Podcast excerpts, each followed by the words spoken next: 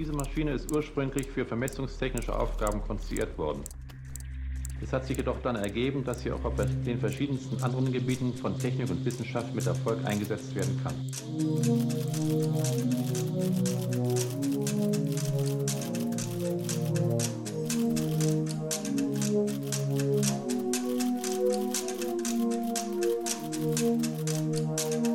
Hi, are we on now? Sia, Cyril. Hallo, Timeless. Jetzt haben wir äh, die Schlüsseltechnologie Folge 21. Ja. Ja. So, heute wird's schlimm, fürchte ich, ehrlich gesagt. Ich habe mir ein Thema gewünscht. Und dann, Ja. und dann hast du Und angefangen. äh, ich, ich, ich habe mir überlegt, äh, wie können wir dieses Thema hier am besten ausdrücken. Vielleicht auf eine möglichst reguläre Art und Weise, denn äh, genau darum wird es gehen, um reguläre Ausdrücke. Genau, ich habe mir reguläre Ausdrücke gewünscht und du, dann, hab, dann hast du irgendwie angefangen, Sachen zu recherchieren und dann habe ich irgendwie riesengroße äh, Flussdiagramme gesehen und dann dachte ich, okay, gut, das äh, irgendwie entgleitet mir das hier gerade. Ja. Ähm, ich weiß jetzt nicht, wie ich daran anknüpfen soll, deswegen ignoriere ich das mal gekonnt und gehe jetzt einfach zum Thema weiter. Okay. ähm, reguläre Ausdrücke. Äh, ja, wer, wer schon mal mit auch so Unix-Tools so zu tun hatte, wird äh, die sicherlich kennen. Die Mechanik dahinter ist äh, ganz interessant. Die bezieht sich so ein bisschen auf ein Thema, was man als äh, Informatikstudent so im ersten, vielleicht zweiten Semester bekommt, aber eigentlich meistens schon sogar im ersten Semester, weil das so eines der äh, ersten Studienobjekte ist, äh, an dem man dann so Algorithmen und solche Sachen sich angucken kann. Und dieses Thema nennt sich formale Sprachen. Das hatte ich äh, tatsächlich das erste Mal gesehen, bevor ich das Informatikstudium auch nur ansatzweise angefangen hatte, als ich so in der Abiturstufe war, damals so Größenordnung 10., 11. Klasse, fiel mir so ein Buch in die Hände, irgendwie offenbar so eine Reihe von äh, so kleinen Büchlein, so, so Taschenbüchlein. Die Reihe hieß, glaube ich, Einblick ins Studium. Und das war dann halt das Einblick ins Studium der Informatik, halt dieser konkrete Band da. Und da war dann halt unter anderem diese Sache, die erklärt wurde, wie so formale Sprachen sind. Also so quasi so, so wie so ein kleines Exzerpt, was man in einer theoretischen Informatikvorlesung vorfinden würde, äh, auf das vielleicht äh, die Leute, die sagen, ich möchte hier aber irgendwie gerne Spiele programmieren, vielleicht schon äh, rechtzeitig abgeschreckt werden, bevor sie sich irgendwie in die Universität eingeschrieben haben und dann irgendwie da in der Erstsemestervorlesung sitzen und denken, ach du meine Güte, das ist doch mehr Mathematik, als ich dachte. Hm, ja. Und okay. äh, das fand ich durchaus relativ faszinierend. Es hat dann irgendwie relativ lange gedauert, bis ich dann tatsächlich dann das Informatikstudium gemacht habe. Äh, das war ja doch erst mein Zweitstudium letztendlich. Und ich dann mit diesen formalen Grammatiken, formalen Sprachen konfrontiert wurde. Äh, aber ja, das, das ist genau das Thema Grammatik. Wie gesagt, formale Grammatiken und formale Sprachen. Und wir fangen ja meistens immer damit an, dass wir in irgendeiner Form Wikipedia bemühen. Die, da haben sich ja doch so die kollektiven Weisheiten versammelt und die entsprechenden Formulierungen von Definitionen über die Jahre glatt geschliffen, sodass wir uns jetzt dort drauf beziehen können. Und Wikipedia sagt uns zur Grammatik folgendes. Sie bezeichnet in der Linguistik jede Form einer systematischen Sprachbeschreibung. Dabei steht der Begriff der Grammatik einmal für das Regelwerk selbst, auf der anderen Seite aber auch für die Theorie über eine bestimmte Sprache oder Sprachfamilie. Ja, Und gut. da reden sie natürlich, da reden sie natürlich hauptsächlich von äh, natürlichen Sprachen. Also wenn man halt jetzt über Grammatik der deutschen Sprache reden würde, hätte man dann halt mit Verben und mit äh, äh, Deklinationen und äh, dem Akkusativ zu tun und solchen Sachen. Das wäre also auch dieser Teil hier, die Theorie über eine bestimmte Sprache, vielleicht auch, wie ist es irgendwie zu der Sprache gekommen, wie, wie, werden, wie die Sprache verwendet, um Dinge auszudrücken und so. Der Teil, der sich in der theoretischen Informatik niederschlägt, ist halt eher dieser erste Teil der Formulierung, der Begriff der Grammatik für das Regelwerk selbst. Also für die Regeln quasi, wie diese Sprache aufgebaut ist. Also im Perspektive der formalen theoretischen Informatik ist so eine formale Sprache einfach so eine Menge von Wörtern.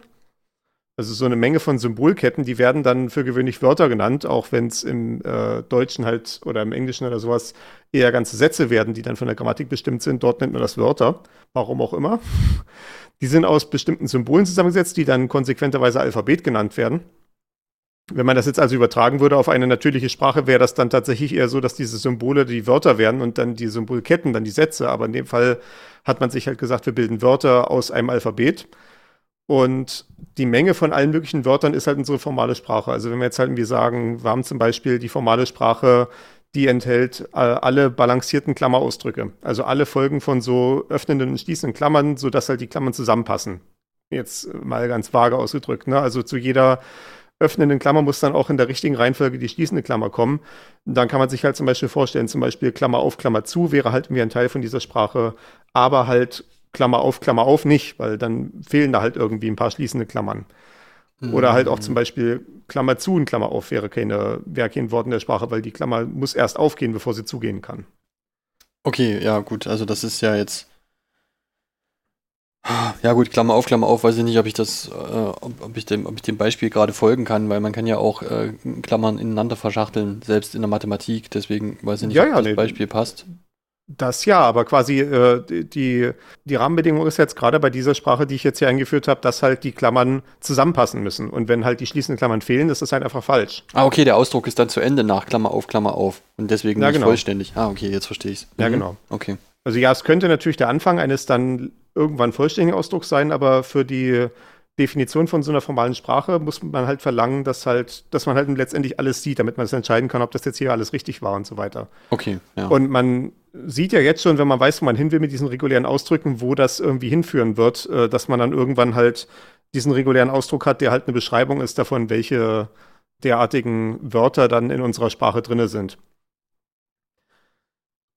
Und natürlich jetzt einfach zu sagen, wie eine formale Sprache ist einfach so eine Menge von allen möglichen Wörtern, ist halt relativ unhandlich, weil im allgemeinen Fall sind diese Sprachen meistens unendlich groß. Also wenn ich jetzt zum Beispiel wieder das Beispiel nehme von eben, äh, die balancierten Klammerzeichen äh, äh, dann könnte ich halt sagen, okay, Klammer auf, Klammer zu ist drin, okay, Klammer auf, Klammer auf, Klammer zu, Klammer zu ist drin. Und so kann ich halt immer größere Ausdrücke bilden mit beliebig vielen öffnenden und dann dazu passenden schließenden Klammern.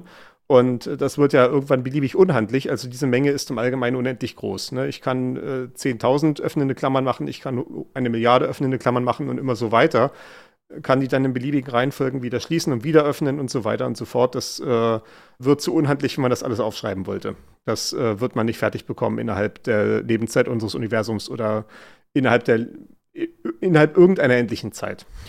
Was du jetzt gerade beschreibst, ist ja nur, oder was heißt nur, sagt ja im Prinzip der Vollständigkeit halber, wenn ich genug Zeit habe, mir einen beliebig langen Ausdruck aus, auszudenken, dann dauert es auch beliebig lange, den zu verarbeiten. Durchaus, ja. Ja, okay. Das, das, ist, das ist auch eine Konsequenz davon, aber ja, es ist ein zusammenhängendes Konzept. Mhm, okay. Ich muss jetzt noch mal ein kleines bisschen zurück. Ich muss mal irgendwie versuchen, jetzt hier eine, eine Parallele mit einer Sprache zu finden, die ich verstehen kann. Also Menge von Symbolkettenwörter. Das könnte natürlich, also so ein Wort wäre irgendeine Zusammensetzung aus den zugelassenen Zeichen in dieser Sprache, richtig? Ja. Und zwar nicht nur einfach irgendwelche Zusammensetzungen, das wäre ja trivial. Also wenn ich jetzt einfach nur sagen würde, mein Alphabet ist halt irgendwie Klammer auf, Klammer zu und ich kann einfach die irgendwie zusammenwerfen, diese Zeichen, beliebig vielen Wiederholungen oder halt auch nicht oder so, dann wäre es ja relativ trivial. Dann kann ich halt auch irgendwie einfach zehn öffnende Klammern haben und das war's dann. Und das ist aber dann nicht Teil von dieser Sprache, weil es halt nicht diese Regel erfüllt, die ich jetzt vorausgesetzt habe für die Definitionen. Dass da halt so eine balancierte, äh, zueinander passende Paarung von öffnenden und schließenden Klammern da sein muss. Okay. Und das ist ja letztendlich bei der natürlichen Sprache auch so. Wie gesagt, da ist es natürlich dann statt Wörter und Zeichen ist es dann halt Sätze und Wörter.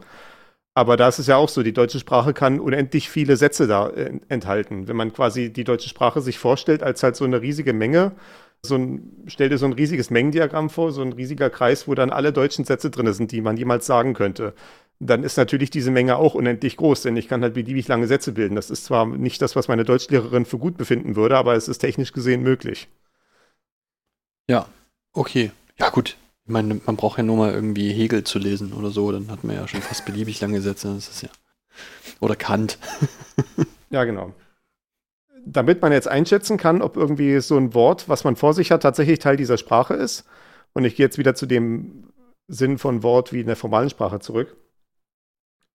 Kann man also im trivialsten Fall irgendwie sagen, ist das in dieser Menge drin? Und wenn man halt die Menge aufschreiben könnte, wäre das halt möglich. Ne? Wenn jetzt äh, unsere Sprache nur aus zehn Wörtern besteht, dann könnten wir einfach nachgucken, ist das jetzt eins von diesen Wörtern? Das wäre nicht sehr schwierig. Da wir es jetzt aber mit einer unendlich großen Menge zu tun haben, geht das nicht so ohne weiteres. Wir müssen uns also irgendeinen Formalismus ausdenken, wie wir diese unendlich große Menge von möglichen Wörtern beschreiben, auf eine rigorose Art und Weise. Und das ist halt, was eine formale Grammatik macht. Also es ist eine endlich große Beschreibung für eine unendlich große Sprache. im, im Allgemeinen unendlich groß. Ja, okay. Und ich habe hier mal so ein paar Beispiele aufgeschrieben, damit man sich das nochmal klar machen kann, was so alles als formale Sprache durchgeht. Das offensichtlichste Beispiel äh, natürlich im Computerumfeld sind Programmiersprachen. Also wenn ich halt irgendwie so ein Programm aufschreibe, dann tue ich das halt äh, in einer bestimmten äh, in einer bestimmten Darstellungsform halt eben als eine Programmiersprache, was tendenziell halt ein Text ist. Also einfach ja, wie wir besprochen haben, so eine Folge von Zeichen. Allerdings die halt einer bestimmten formalen Grammatik unterworfen sind, sodass sie dann von einem entsprechenden Programm verarbeitet werden können, um zu verstehen, wie das Programm aussehen soll, was ich jetzt damit beschrieben habe. Und dafür muss es natürlich dann striktere Anforderungen erfüllen, die sind eben in dieser Grammatik äh, festgelegt, die zu der jeweiligen Programmiersprache gehört. Ja, in Ordnung. Ein anderes Beispiel hier, und das passt natürlich, weil bevor wir hier angefangen haben, habe ich noch ein bisschen äh, mein Steam offen gehabt und ein bisschen ja, mich von den Sorgen der Welt abgelenkt durch äh, mein Videospiel-Hobby. Auch so Tastenkombos in Videospielen sind etwas, was unter dieses Thema Grammatik fallen würde.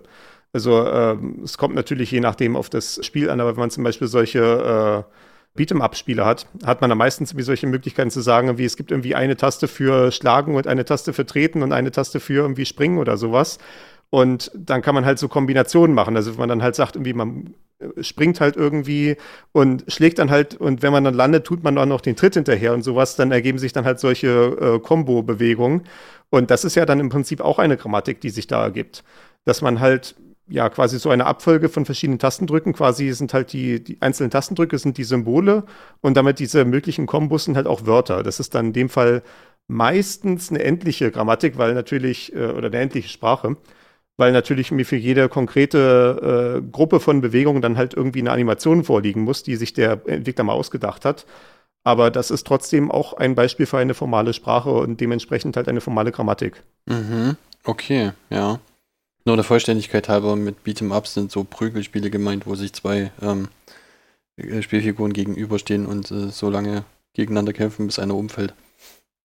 Ja, so dieses klassische Spiel, was man so in den 80er Jahren in solchen Arcades gespielt hat, weil äh, das halt natürlich den Vorteil hat, dass es nur zwei Charaktere auf dem Bildschirm hat und damit kommt irgendwie ein äh, der damals relativ beschränkte Speicher von so einem Gerät ganz gut zurecht. Ja, ich wollte eigentlich nur, dass meine Mutter weiß, worum es geht.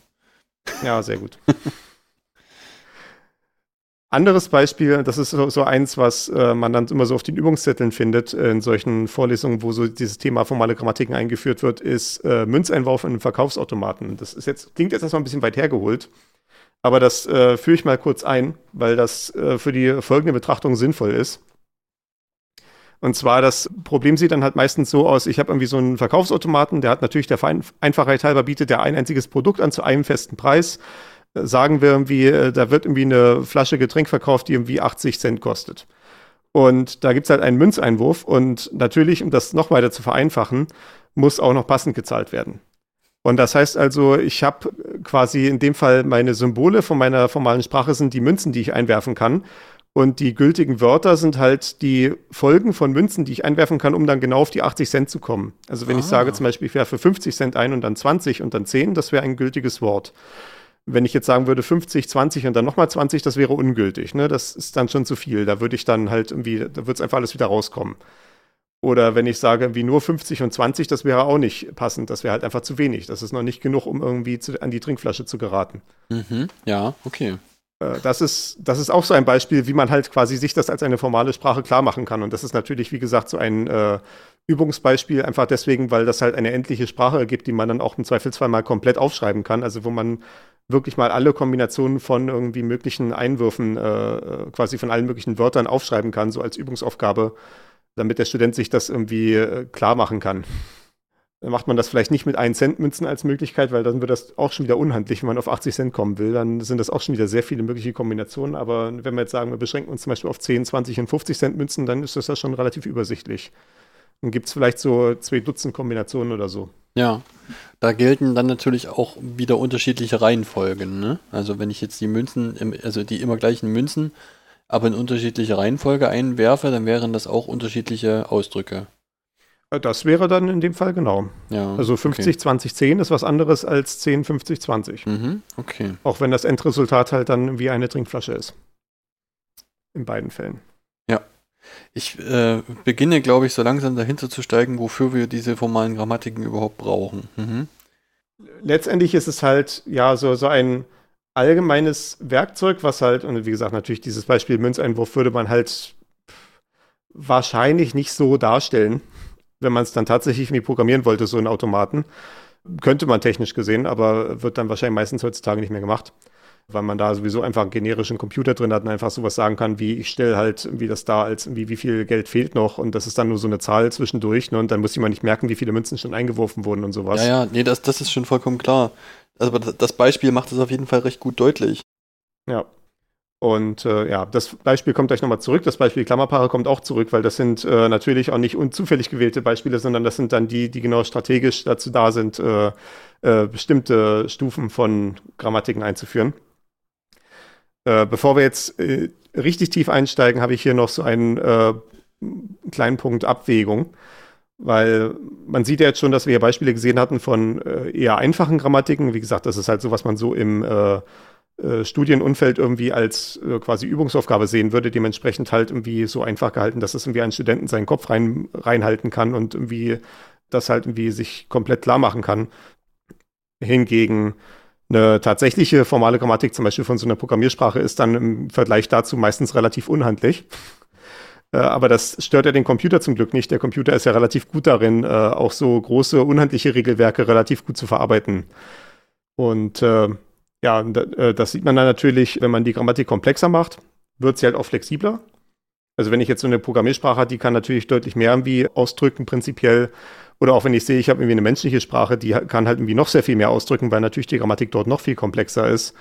Aber das ist natürlich dann die Abwägung, dass dann das auch aufwendiger für den Computer zu verarbeiten ist. Also es hat ja durchaus einen Grund, dass die meisten Computer, mit denen wir so arbeiten, irgendwie doch ihre Eingaben über Tastaturen und über Mäuse und über Touchscreens und sowas nehmen.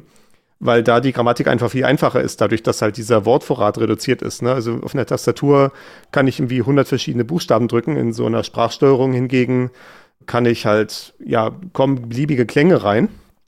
Und daraus muss der Computer dann irgendwas machen. Daraus ist der Computer dann wie sehen, dass er vielleicht auch mein Wort versteht, wenn ich es noch genuschelt habe und dass es vielleicht davon abgrenzen kann, wenn nur der Fernseher läuft. Äh, und all solche Sachen. Äh, das ist dann in dem Sinne, wenn man so nehmen will, eine komplexere Grammatik. Äh, es ist dann auch der Teil, wo man es dann gar nicht mehr als Grammatik wirklich beschreibt, weil das keine sinnvolle äh, Abstraktion mehr ist an der Stelle. Hingegen halt Programmiersprachen sind halt ja so gerade so in der Mitte von dem, was halt gerade noch so machbar ist für einen Computer von der Komplexität her, aber auch noch ausdrucksstark genug, dass ein Mensch damit irgendwie was anfangen kann und halt nicht nur ja nicht ständig beschränkt ist darin, was irgendwie ausdrückbar ist. Okay, ja. Also in dem Sinne ist halt so diese formale Grammatik so ein Werkzeug, was halt meistens so die Mittelstufe ist zwischen dem, wie komplett rigorosen Arbeiten des Computers, beziehungsweise es ist eine Beschreibung des komplett rigorosen Bearbeiten des, äh, Arbeiten des Computers, die auch für den Menschen noch zugänglich ist. Mhm. Ja. Und diese Abwägung zwischen äh, komplizierter heißt flexibler, aber auch aufwendiger, ist abgebildet in der sogenannten Chomsky-Hierarchie. Nach, äh, oder, oder Chomsky, ich weiß gar nicht, ob Chomsky oder Chomsky. Ich glaube mal wahrscheinlich beides, weil der ist, glaube ich, jüdischer Abstammung, der Herr Chomsky. Und deswegen wahrscheinlich ist Chomsky, wie man es im Hebräischen aussprechen würde. Und Chomsky ist, was so im amerikanischen Umfeld sich durchgesetzt hat, wo der Herr Chomsky in seiner Lehre tätig ist. Beziehungsweise auch äh, mittlerweile auch in anderen Bereichen. äh, nur naja, Noam Chomsky ist ja durchaus profiliert in verschiedenen Sachen. Ne? Der also, ist ja nicht nur Linguist, der ist äh, theoretischer Informatiker, der ist auch politischer Aktivist und so weiter. Ja, ist inter sehr interessante Person auf jeden Fall. Noam Chomsky in der, in der Wiki, im Wikipedia-Artikel, in seinem Wikipedia-Artikel, also wenn meine phonetischen Schriftkenntnisse mich nicht täuschen, dann heißt er Chomsky. Das prüfe ich jetzt auch nochmal. Äh, wo hast du geguckt? In der deutschen oder der? Das ist die ah, deutsche ja. jetzt, ja. Ja, da steht tatsächlich Chomsky. Guck an. So, so. Er wurde auch schon in den USA geboren, ist äh, zwar als Sohn jüdischer Eltern, aber ja, gut. Äh, gut, das nehmen wir jetzt mal so zur Kenntnis. Das, darum soll es ja eigentlich gar nicht gehen. Aber man sieht ja auch schon beim Herrn Chomsky, als ich jetzt gerade gesagt habe, theoretischen Informatiker und Linguist. Das ist ja hier genau diese Schnittstelle, der wir uns gerade befinden, von Grammatik im informatischen Sinne als auch Grammatik im linguistischen Sinne. Also zu der, zum Werk von äh, Chomsky gehört auch so Theoriebildung darüber, ob es eine Art von Universalgrammatik gibt, die dem Menschen quasi genetisch eingeschrieben ist. Äh, das ist, soweit ich das verfolgt habe, immer noch hoch umstritten in der Linguistik. Das soll jetzt ja auch nicht das Thema sein. Aber da gibt es ja durchaus einen Überlapp zwischen diesen beiden Themen. Und was jetzt die Chomsky-Hierarchie darstellt, ist halt so eine Klassifikation von verschiedenen formalen Grammatiken in aufsteigender Striktheit und absteigender Flexibilität. Also wer, wie ich es ja eben gesagt habe, quasi je flexibler man wird, umso weniger strikt ist man in der Struktur, umso ja, äh, komplexer wird es halt, die Grammatik irgendwie aufzuschreiben. Und dementsprechend wird es auch komplizierter, die zu verarbeiten. Aufsteigende Komplexität und absteigende Striktheit. Habe ich das richtig verstanden? Ich glaube andersrum. Ja, Typ 0 und 1 äh, sind die mit der größten Flexibilität, die aber auch dementsprechend ja die, die wenigste Struktur vorgeben und dadurch halt äh, rechentechnisch aufwendig sind. Ja, okay. Und 2 mhm. und 3 sind dagegen gesehen äh, relativ strikter und dadurch dann aber einfacher mit dem Computer umzusetzen. Okay, ja, verstehe. Und äh, ich werde jetzt nicht hier ins Detail gehen, wie die entsprechenden Grammatiken genau aufgebaut sind. Das füllt halt, wie gesagt, eine ganze Erstsemestervorlesung und das würde hier äh, den Rahmen doch deutlich sprengen und außerdem noch das Problem deutlich machen, dass wir hier keine Tafel haben, auf der wir irgendwie Strukturen aufmalen können. Wir bleiben hier bei der sprachlichen Besprechung. Das ist nun mal die Form, die wir uns hier gewählt haben. Aber die anschauliche Ebene bei der Chomsky-Hierarchie, ich sage es wieder Chomsky, äh, bei der Chomsky-Hierarchie ist, dass es zu jeder Ebene so ein passendes Maschinenmodell gibt, das die entsprechenden Grammatiken akzeptieren kann. Und das ist jetzt auch wieder quasi äh, der entsprechende Fachbegriff dafür. Akzeptieren heißt halt quasi, man sieht ein Wort vor sich und äh, will jetzt einen Computer haben, der jetzt irgendwie sagen kann, ist das jetzt ein Wort oder nicht. Ne? Also wenn ich jetzt zum Beispiel meine Klammerpaare halt habe, irgendwie, äh, dass halt da so eine Folge von Klammern reinkommt und dann sagt der Automat halt entweder ja passt oder passt nicht. Ne? Äh, das heißt, in dem Duktus der theoretischen Informatiker, ob die Grammatik, äh, beziehungsweise ob der Automat zu der Sprache das Wort akzeptiert. Und bei der untersten, oder das ist bei der, bei der striktesten Ebene, bei dieser Typ 3 Ebene der Hierarchie, heißt die entsprechende Grammatik dann reguläre Grammatik. Das ist dann auch genau, wo die regulären Ausdrücke herkommen. Und diese regulären Grammatiken zeichnen sich dadurch aus, dass sie durch einen endlichen Zustandsautomat akzeptiert werden können. Das ist der Grund, warum dieses Beispiel mit dem Münzeinwurf im Verkaufsautomat so hilfreich ist, weil da kann man sich das tatsächlich bildlich vorstellen, wie halt diese Zustände zustande kommen. Also ein Zustandsautomat bedeutet, da ist quasi ja irgendwo als Teil dieser hypothetischen Maschine, das sind jetzt natürlich alles nur so Gedankenkonstrukte, aber äh, man kann sich das halt äh, danach hoffentlich klar machen, äh, so ein Zustandsautomat hat halt so eine Menge von Zuständen, in denen er sich befinden kann. Also er kann halt immer jeweils genau einen Zustand von diesen endlich vielen Zuständen einnehmen. Und jedes Mal, wenn quasi dann von dem Wort, worum es gerade geht, irgendwie ein weiteres Zeichen eingelesen wird, liest sich halt das, die, die Zeichen von dem Wort von links nach rechts durch. Und jedes Mal, wenn er ein Zeichen einliest, dann kann er halt sehen, ist das in diesem Zustand gerade akzeptabel? In dem ich jetzt gerade bin, kann ich, ist das jetzt okay, dass dieses Zeichen gerade kommt? Und wenn das okay ist, dann ist die Frage als nächstes, in welchen Zustand gehen wir danach über? Also dann kann man jedes Mal, wenn man so ein Zeichen gesehen hat, einen Zustandsübergang machen. Und damit das Ganze funktioniert, muss man dann auch noch wissen, welches ist der Startzustand. Also wenn ich anfange, das Wort mir durchzulesen, wo fange ich mit meinem äh, Automaten an, in welchem Zustand startet der? Und damit das Wort akzeptiert wird, muss ich dann am Ende in einen bestimmten Endzustand rauskommen, der auch entsprechend markiert ist. Und wenn ich dann halt, nachdem ich das ganze Wort von links nach rechts durchgelesen habe, dort ankomme, muss ich dann in diesem Endzustand angekommen sein. Und es muss auch jeder Übergang geklappt haben. Und wenn das der Fall ist, dann ist Daumen hoch und das Wort ist akzeptiert.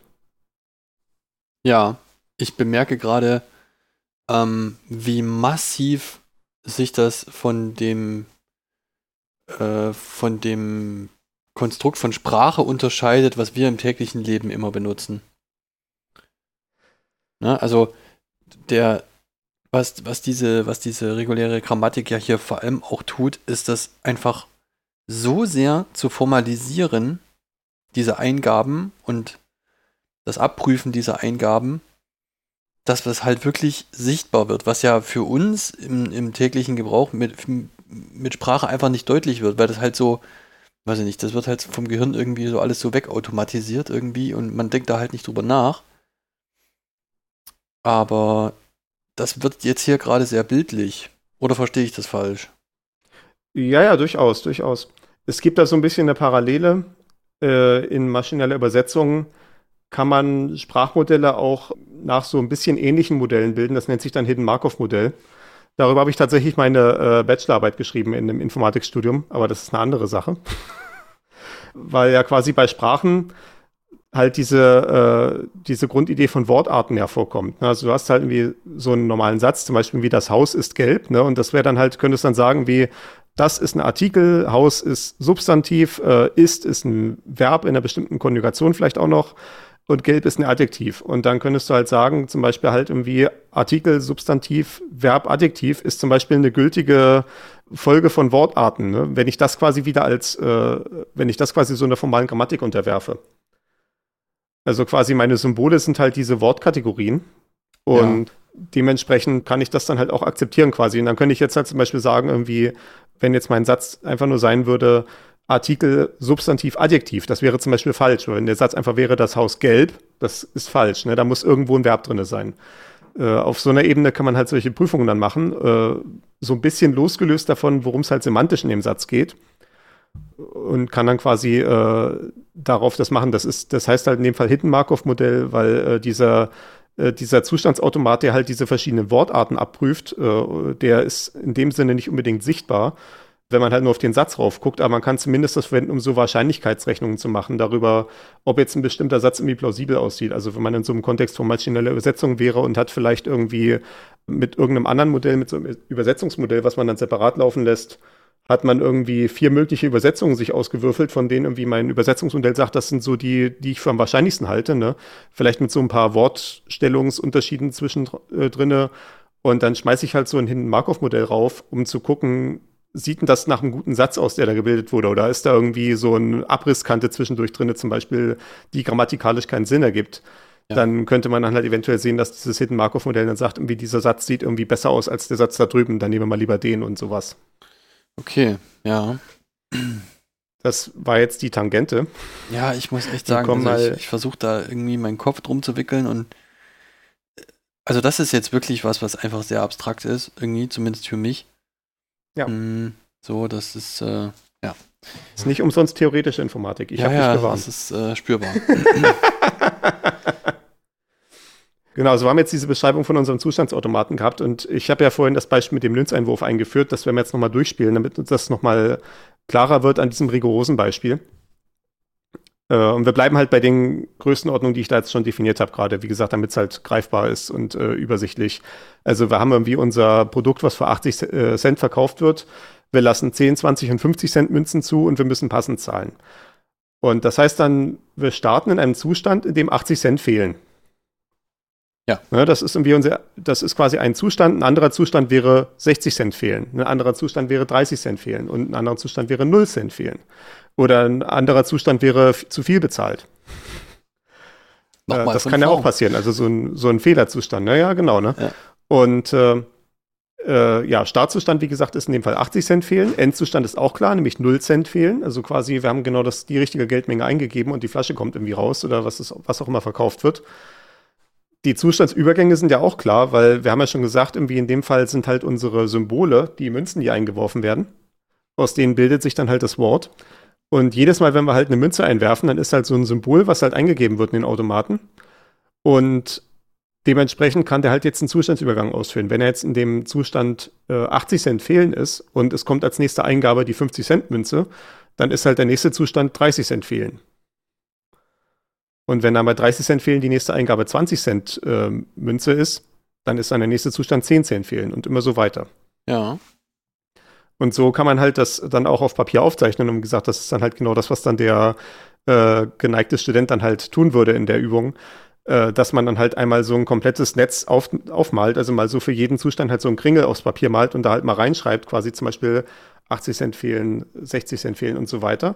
Und malt dann halt die entsprechenden Linien zwischen den Zuständen und äh, die Linien sind dann halt immer beschriftet damit, welche Münze jetzt gerade eingegeben wurde, also welches Symbol jetzt gesehen wurde. Ja.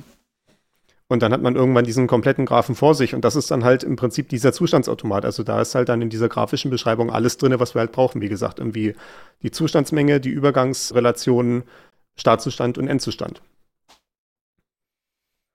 Ähm, Und was wir jetzt sehen können, ja. Ich überlege gerade. Gut, also jetzt mit irgend, also man geht halt einfach nur davon aus, dass man in dem Fall einfach nur gültige Wörter erhält. Ne? Also es wäre ja theoretisch auch möglich, Ja, dass nee. jemand einen Knopf in, in den Münzschlitz wirft, aber äh, dann ist halt irgendwie ungültiges Wort. Ja, äh, das, das ist dann natürlich halt von dieser formalen Sprache nicht abgedeckt. Ne? Also die formale Sprache, die kann natürlich nur die Symbole enthalten, die halt irgendwie auch mal vorgesehen wurden. Im Zweifelsfall könnte man auch sagen, wenn man jetzt irgendwie ganz schlau sein möchte, könnte man jetzt noch ein weiteres Symbol ungültige Münze irgendwie vorsehen oder sowas. Ja.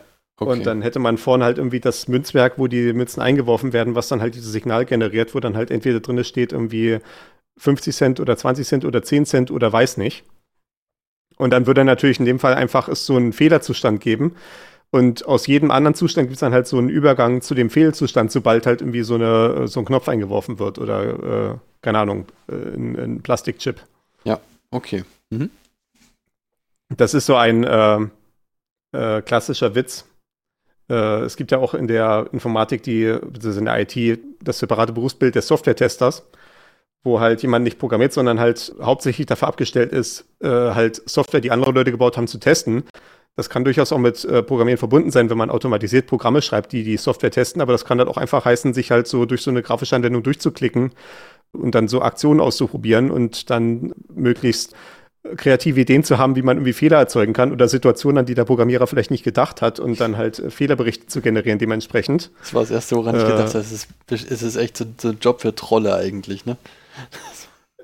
Das, das, das, das ist ja die Sache, ne? das, das, klingt, das klingt halt eigentlich total trivial erstmal äh, on its face, dieses Berufsbild, aber das erfordert halt auch so eine gewisse, so, so eine gewisse mentale Grundhaltung, halt irgendwie ja auch wirklich immer diese äh, Corner Cases, also diese Grenzfälle zu suchen, Ja. an die der Programmierer vielleicht nicht gedacht hat. Ne? Genau. Und äh, da geht halt dieser Witz hin, äh, der Software-Tester soll eine Bar testen, ne? also ein, eine, äh, wo, man, wo man so Getränke bestellen kann, geht so rein, äh, geht an die Bar, bestellt ein Bier. Okay, bestellt zwei Bier, bestellt 200 Bier, bestellt minus ein Bier, äh, bestellt äh, 2,468 Biere und so geht das immer weiter. Ne? Irgendwann äh, bestellt, bestellt ein Azukr und irgendwann ist er halt mit dem Testen fertig, sagt, okay, ist alles gut, wir können die Bar jetzt eröffnen. Die Bar öffnet also, der erste Gast kommt rein, fragt, wo die Toilette ist und die Bar explodiert. Ja, okay. Ja, das ist ja genau das, was du gerade meintest mit den Knopf einwerfen, Ja, richtig. wenn man halt nicht dran gedacht hat. Ich bin auch äh, in meiner täglichen Arbeit immer wieder überrascht von der Kreativität meiner Nutzer. Das ist ein nicht enden wollendes Vor und Zurück. Nee, wie sagt man? Ein Quell der Back and Freude. Ja, Ja, auch, auch das auf jeden Fall, ja. klasse. Mir, mir fehlen die Worte, wie du sehen kannst. Anyway. Wir hatten jetzt also unsere Typ 3 Grammatiken, diese regulären Grammatiken, die halt von so einem endlichen Zustandsautomaten abgebildet werden können. Und warum das eine signifikante Kategorienbildung ist, sieht man dann, wenn man mal sich dieses Beispiel anguckt, was wir be- eben besprochen haben mit den balancierten Klammernpaaren. Also ich habe jetzt wieder dieses Beispiel irgendwie äh, Klammer auf, Klammer zu sind irgendwie meine Symbole und ich möchte jetzt irgendwie so eine Folge von Klammern haben, die halt ja so im mathematischen Sinne balanciert sind. Also für jede öffnende Klammer muss es dann auch eine schließende Klammer geben und die müssen, die dürfen halt verschachtelt sein, aber die, es muss halt alles zueinander passen. Ja. Man sieht schon, wie kompliziert das ist, einfach nur in Worten zu beschreiben. Aber Naja, man kann Ja, das, äh, man kann das äh, kurz und einfach in Worten beschreiben. Das ist dann meistens in einem Wikipedia-Artikel so. Und dann liest man die Beschreibung dreimal und hat sie immer noch nicht verstanden. Ja, genau. Jedenfalls, da kann man sich jetzt klar machen, dass so ein endlicher Zustandsautomat kategorisch nicht in der Lage ist, solche balancierten Klammerpaare zu akzeptieren. Und warum ist das so? Naja, äh, stellen wir uns einfach mal vor, wir haben so ein Beispiel, wo einfach erst zehn Klammern aufgehen und dann gehen wieder zehn Klammern zu. Und jetzt möchte ich halt irgendwie sehen, quasi, äh, ich habe mir meinen Zustandsautomaten, der fängt halt an, quasi so mit null Klammerpaare sind gerade offen und dann quasi, wenn eine öffnende Klammer kommt, dann kommt, würde er halt um eins hochzählen, ne? Und wenn eine zugeht, würde man eins runterzählen. Also quasi in dem Moment, wo ich bei null Klammerpaare, die offen sind, äh, bin und dann kommt eine öffnende Klammer, dann bin ich halt im nächsten Zustand, wo ein Klammerpaar offen ist. Wenn dann wieder eine öffnende Klammer kommt, bin ich bei zwei und dann eventuell, wenn es dann wieder zugeht, geht es halt wieder zurück. Ja. Das ist an und für sich eine sehr einfache Struktur. Das Problem an der Sache ist nur, die ist leider unendlich groß, weil ich kann beliebig viele Klammern öffnen. Ja, das ist richtig. Und äh, das ist minimal unhandlich, wenn man das als äh, Zustandsautomaten aufschreibt, weil dann ist man, braucht man ein sehr großes Blatt Papier. ein unendlich großes Blatt Papier. äh, auch das. Und deswegen muss man dann in dem Fall schon für, schon für diese relativ einfache Sache, äh, das ist ja durchaus eine Sache, die, mit der man irgendwie in fast jeder Programmiersprache zu tun hat, dass man solche mathematischen Ausdrücke hinschreiben kann. Und da sind unter anderem dann halt auch äh, Klammerpaare erforderlich dafür, die halt beliebig verschachtelt sein können. Und in dem Moment ist man dann an dem Punkt, wo ein endlicher Zustandsautomat nicht mehr ausreicht, sondern man braucht dann als nächstes einen Kellerautomaten. Denn Kellerautomaten sind dann die Automaten, die uns Typ-2-Grammatiken akzeptieren können, die sogenannten kontextfreien Grammatiken. Und ein Kellerautomat, das ist jetzt auch wieder so eine mathematische Abstraktion, das ist jetzt nicht eine tatsächliche Maschine, die man irgendwie im Mediamarkt kaufen kann. Geil, wenn das Geld einwerfen, äh, kommt ein Keller raus. Ja, genau.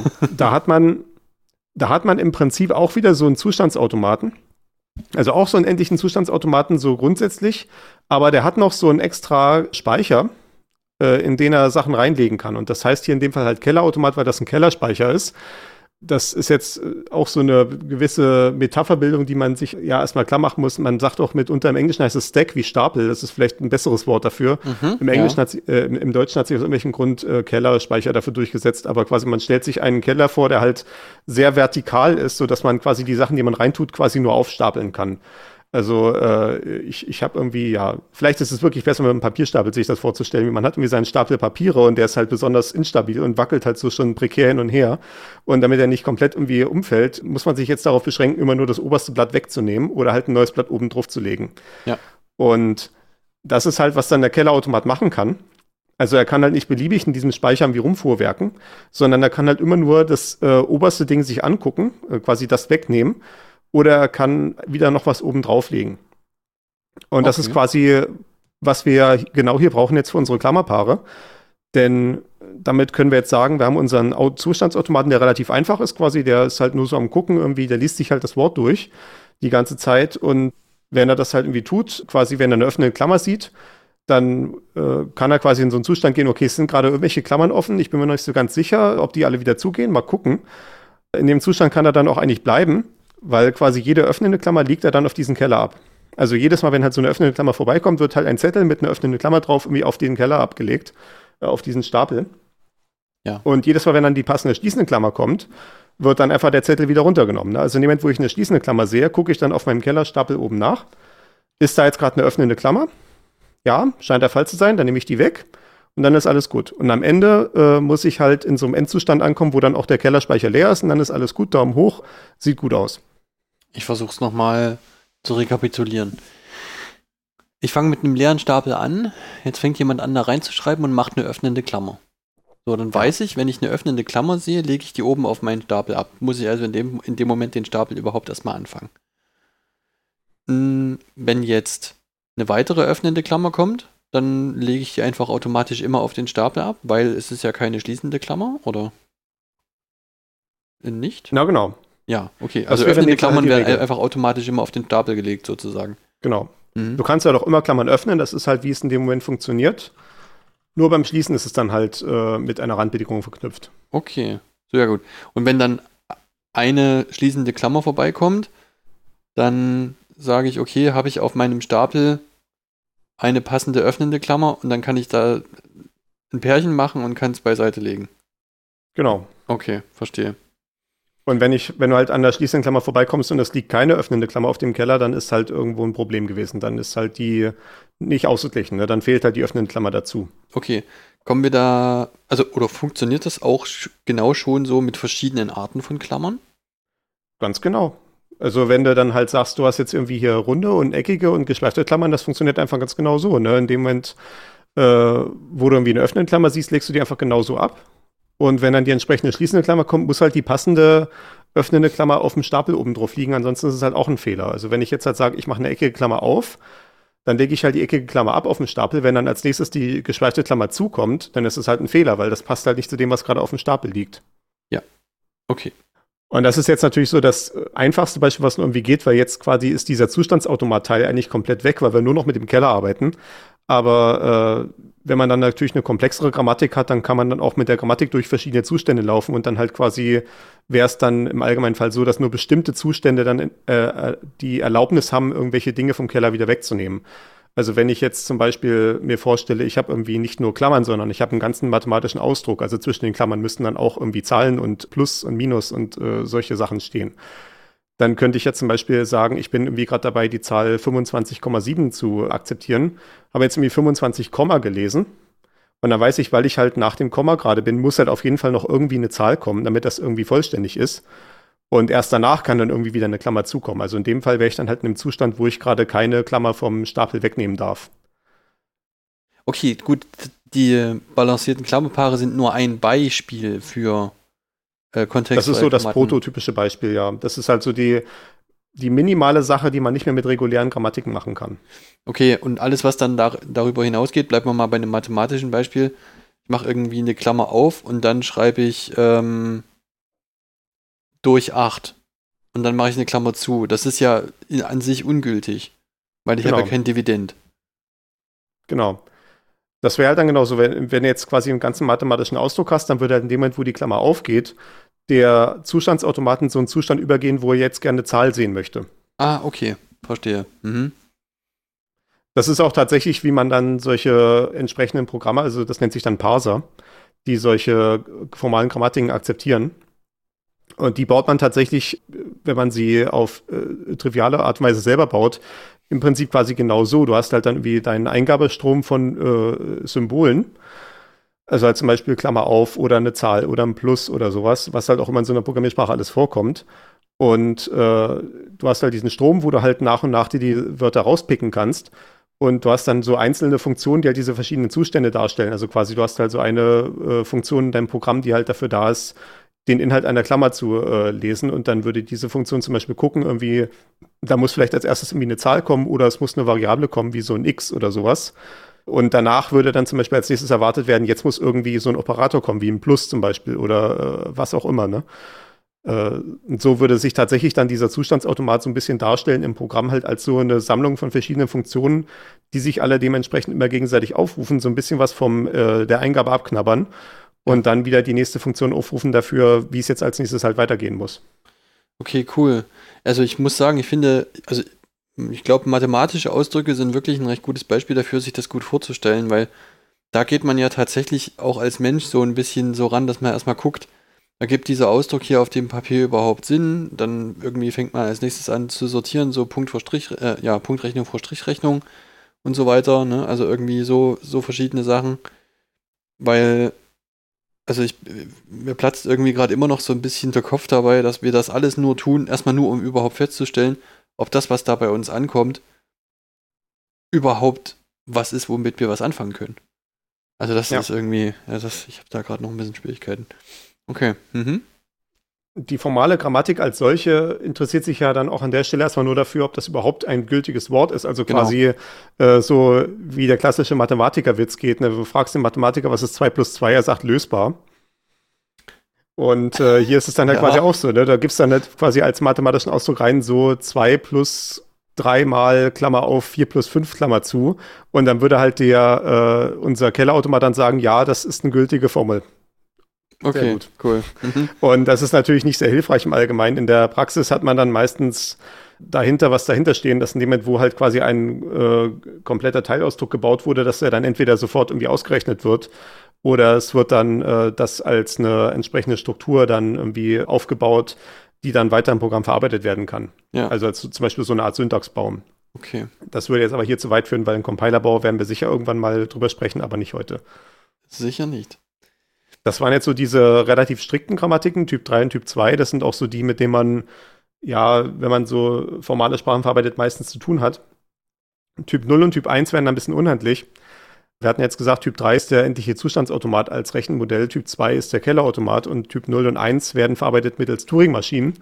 Und wer sich vielleicht noch an die erste Folge erinnert, im Sinne von War das, ja, also die Folge 0, die allererste, genau. Ja, genau. Da hatten wir das auch mal kurz eingeführt, dass Turing-Maschinen so eine so ein Rechnermodell sind halt einfach für ja etwas, was alles berechnen kann, was berechenbar ist. Also quasi, ja, da, da kann man schon im Prinzip eigentlich bei diesen Typ 0 und 1 Grammatiken keinerlei Einschränkung mehr erkennen. Der einzige Unterschied zwischen 0 und 1 ist, ob man der Turing-Maschine einen beschränkten Speicher gibt oder einen unbeschränkten Speicher. Und es stellt sich ja daraus, ein unendlich großer Speicher ist relativ schwer zu beschaffen, sodass diese Typ 0 Grammatiken noch viel unhandlicher sind. Typ 1 Grammatiken tendenziell möglich, aber ja, es ist halt dann auch nicht mehr wirklich eine Einschränkung drin, das, was da halt irgendwie möglich ist, dadurch, dass es halt ein beliebiger Computer quasi ist, mit dem das gemacht wird. Ja, okay, gut. Technische Einschränkungen halt, aber ich meine, diese, die regulären Grammatiken sind ja erstmal ein theoretisches Konstrukt. Das ist eine durchaus, ja, das ist halt eine sinnvolle Kategorienbildung. Genau. Mhm. Wenn diesen endlichen Zustandsautomaten, beziehungsweise dann in Typ 2 mit den kontextfreien Grammatiken und den dazugehörigen Kellerautomaten, damit kann man halt, die, diese Striktheit kann man sich zunutze machen, um dafür schöne Algorithmen und sowas zu bauen. Ja. Was zum Beispiel bei dem endlichen Zustandsautomaten sehr spektakulär ist, ist halt, dass der wirklich in vorhersagbar endlichem Speicherverbrauch läuft, weil ich habe quasi diesen Zustandsautomaten irgendwo im Speicher liegen und ich kann garantieren quasi, äh, ich für jedes Zeichen, was ich einlese, kann ich eine brauche ich eine endliche Anzahl von Schritten, um jetzt zu entscheiden, was jetzt das nächste ist, was danach passiert. Und ich brauche auch keinen extra Speicher dafür, sondern halt nur diesen Speicher, den der endliche Zustandsautomat sowieso schon selber belegt. Und das ist ein absolut phänomenales Verhalten, weil das natürlich äh, die Möglichkeit ermöglicht, äh, solche zum Beispiel äh, Suchen nach solchen Mustern in Texten besonders schnell durchzuführen. Während wenn ich bei einer, zum Beispiel bei einer kontextfreien Grammatik bin, da brauche ich dann halt diesen Keller, also im, im schlimmsten Fall halt irgendwie sehr viel Speicher, wenn ich mein Programm irgendwie, äh, irgendwie durchlesen möchte und dann wie Strukturen finden möchte. Und äh, äh, im Zweifelsfall sind auch die Entscheidungen nicht mehr so trivial, dass ich sie so in, äh, in konstanter Zeit für jeden einzelnen Schritt treffen kann. Okay, also es ist einfach sehr gut vorhersehbar, sozusagen meine, meine äh, Ressourcen, die ich brauche, sind erstmal sehr gut vorhersehbar. Mit ja, der, sind, vor allem, sind vor allem begrenzt äh, auf eine bestimmte Art und Weise. Ja, und genau. das ist so ein Thema, ich habe jetzt, lass mich kurz auf unsere Planung gucken, weil ich glaube, das haben wir auch schon eingeplant. Nee, wir haben es noch nicht eingeplant, aber ich habe es auf jeden Fall schon auf unserer Liste von möglichen Themen stehen, dass ich mal irgendwann über algorithmische Komplexität reden möchte. Das wird dann auch eine ähnlich formale Sendung wie heute, aber das ist auch eine Sache, die man sich mal klar machen muss. Okay. Mhm. Sehr da, schön. da geht das so ein bisschen in die Richtung. Okay, und dann jetzt verstehe ich auch, ähm, warum überhaupt diese Abwägung, äh, über die wir am Anfang gesprochen haben, komplexere Grammaten sind flexibler, aber auch aufwendiger. Ne? Also, okay, dann, dann verzichtet man eben auf, auf diese Flexibilität und hat dann aber einfach klare Grenzen, innerhalb deren man sich bewegen kann, automatisch. Also man kennt einfach, ja. man weiß, was überhaupt passieren kann, läuft nicht so schnell in unvorhergesehene Dinge rein. Ja, ja genau. So, und an dieser Stelle haben wir einen kleinen Schnitt gemacht. Vermutlich werdet ihr das äh, an unserer leicht anderen Stimmperformance hören, weil wir. Ja, hier ist ein Cyril und Timeless aus der Zukunft. Ah ja, genau.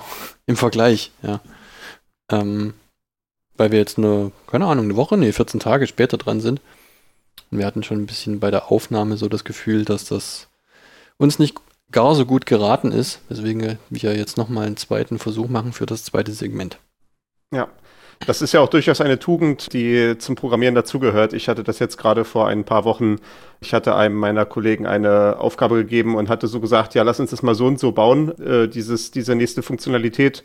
Äh, dann geht er halt weg, kommt eine Woche später zurück mit seinem Pull-Request. Also das, das ist jetzt natürlich wieder Techniker-Sprech, aber quasi äh, in unserem Versionsverwaltungssystem hat er halt quasi einen Zweig angelegt, hat dort irgendwie die Funktion hinzugefügt zum Programmcode und dann wird das dann halt vorgelegt, quasi, dass andere Leute nochmal raufgucken können, die an dem Projekt mit beteiligt sind und können dann da ihre Kommentare abgeben, bevor es dann tatsächlich Teil des Programms wird und da in den Hauptzweig einfließt. Und dann habe ich halt so raufgeguckt und dachte mir so, Nee, das, äh, du, du hast das alles absolut richtig implementiert, so wie es da irgendwie spezifiziert ist, aber es gefällt mir einfach ästhetisch nicht. Lass uns nochmal ins Reißbrett gehen, nochmal drüber nachdenken, wie wir das besser machen können. Und dann haben wir uns nochmal zusammengesetzt, darüber überlegt und haben einen komplett anderen Ansatz gewählt, letztendlich, der dann äh, deutlich besser geworden ist. Und der ist dann das, was wir jetzt tatsächlich ausgerollt haben.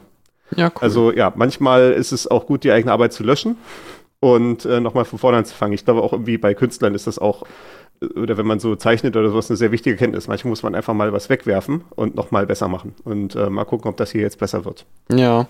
Es, mir fällt gerade auf, dass äh, so gesehen, dass bei diesen Podcasts ja die Zeitsouveränität durchaus auch auf die Aufnahme zutrifft. Ja, das, das äh, können die Zuhörer gar nicht wissen, ob, wo wir jetzt eigentlich in unserer Zeitachse sind. Äh, also wenn ich sage, wie ich bin jetzt hier aus der Zukunft, dann bin ich eigentlich aus der etwas weniger fernen Vergangenheit. Richtig. Aus Sicht des Zuhörers. Ja, das stimmt. Okay, gut. Äh, dann springen wir mal wieder rein, oder? Genau, wir sind jetzt bei dem Praxisteil so ein bisschen angekommen. Und die eine Sache, die ich hier so zur Demonstration mitgebracht hatte, war ein Verweis auf die Dokumentation für SQLite.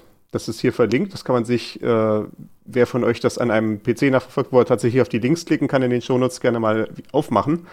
Den entsprechenden Link in unseren Shownotes. Und was hier passiert ist, äh, SQLite ist so ein Datenbanksystem. Ich verweise pflichtbewussterweise auf unsere Folge zu Datenbanken, die Folge 12. Und wenn man mit diesen Datenbanken redet, braucht man halt so eine Abfragesprache, wo man halt sagen kann, quasi, welche Daten will ich haben, in welchem Format, irgendwie, welche Bedingungen und sowas möchte ich irgendwie haben. Ne? So nach dem Motto, ich möchte zum Beispiel irgendwie alle Mitarbeiter aus der folgenden Abteilung, da muss ich halt irgendwie diesen Teil irgendwie mit, ich möchte Mitarbeiter haben, ich möchte irgendwie aus der folgenden Abteilung und sowas, alles muss ich irgendwie formulieren. Das macht so eine Abfragesprache. Und die Struktur von dieser Sprache, also die Syntax, ist hier eingeführt in so einer Art und Weise, die so ein bisschen eine äh, optische Repräsentation von so einer Art äh, regulärem Automaten ist. Es ist nicht ganz ein regulärer Automat, weil es ist eine kontextfreie Grammatik.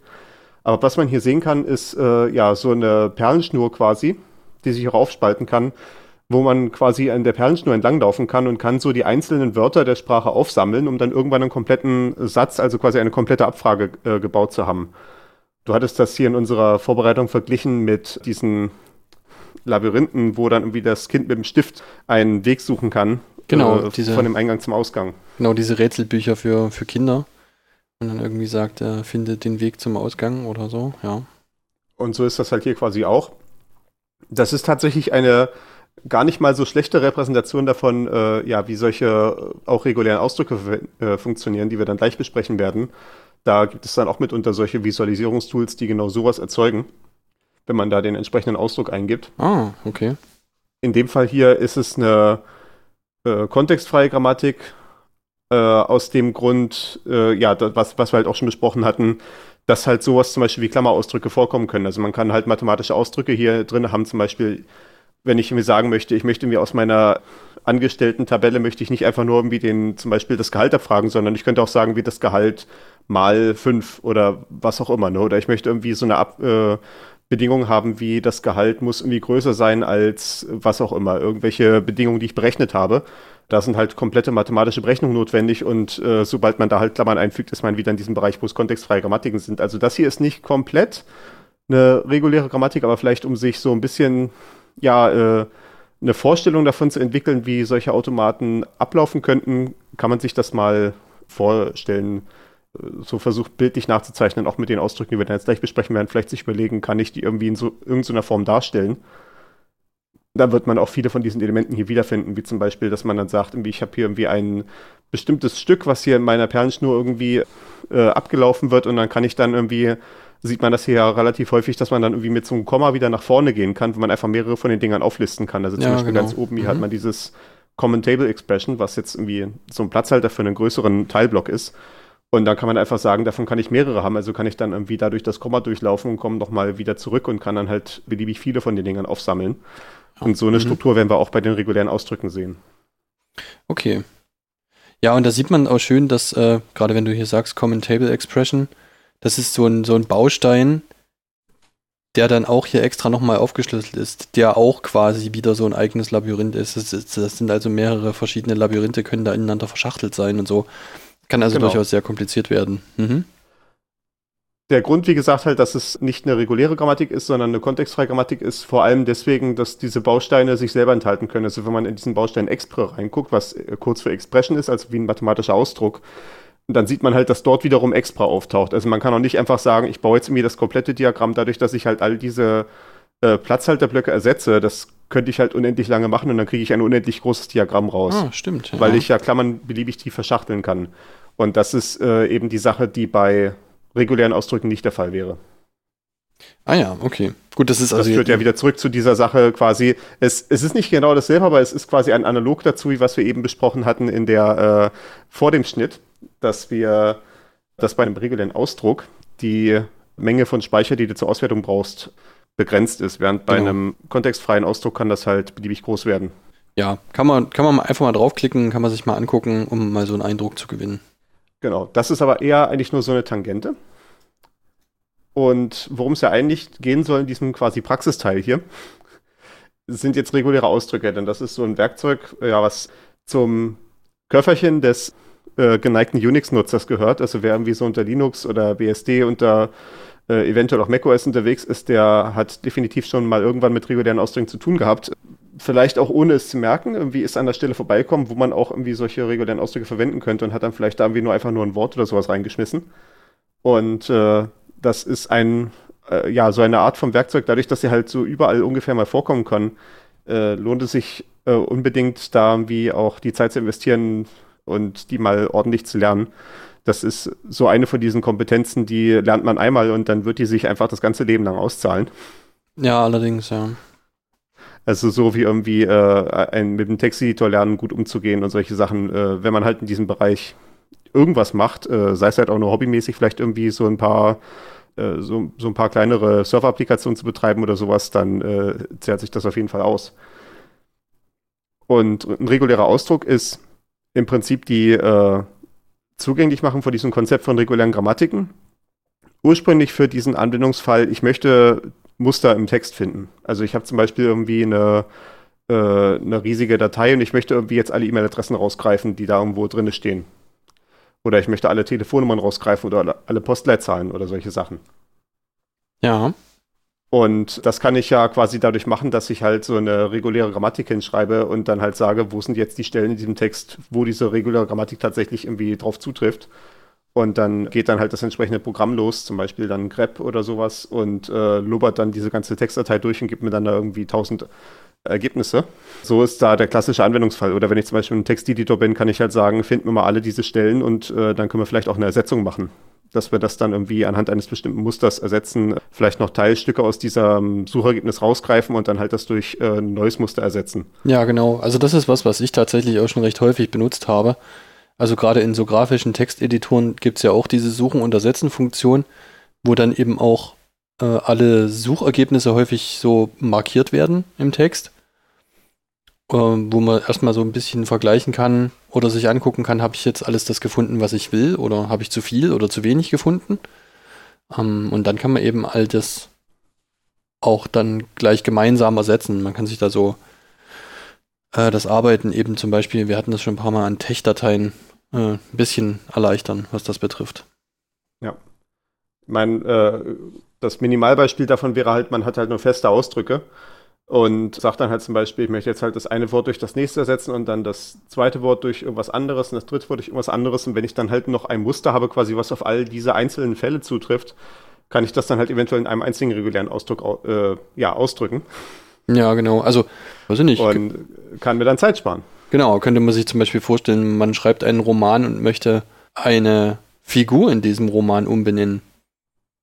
Ja, dann ja. könnte man eben einfach jedes Auftauchen dieses Namens suchen und dann ersetzen durch den Namen, den man jetzt eben äh, als Alternative wählt. Genau, im einfachsten Fall, äh, und das sehen wir jetzt hier quasi, wir haben auch hier in unseren Shownotes äh, na, nach dem letzten Mal noch ein bisschen umstrukturiert und haben hier quasi einmal dargestellt, welche ganzen Elemente man in solchen regulären Ausdrücken vorfinden kann. Das ist nicht so ganz hart zu sagen, weil äh, unterschiedliche Programme haben auch leicht voneinander abweichende Syntax mitunter. Aber es gibt so einen Grundstock, der immer mit, äh, mit drin ist, also was ich hier als vier Grundbausteine aufgelistet habe.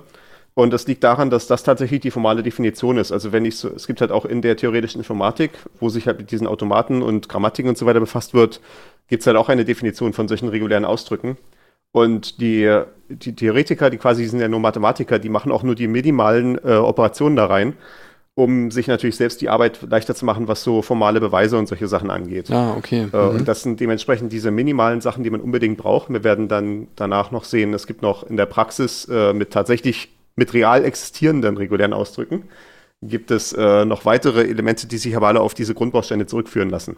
Okay, ja. die nur dafür da sind, quasi das Leben einfacher zu machen. Genau, also wir haben hier als ersten Grundbaustein natürlich, wir können einfach irgendwie Zeichen hinschreiben.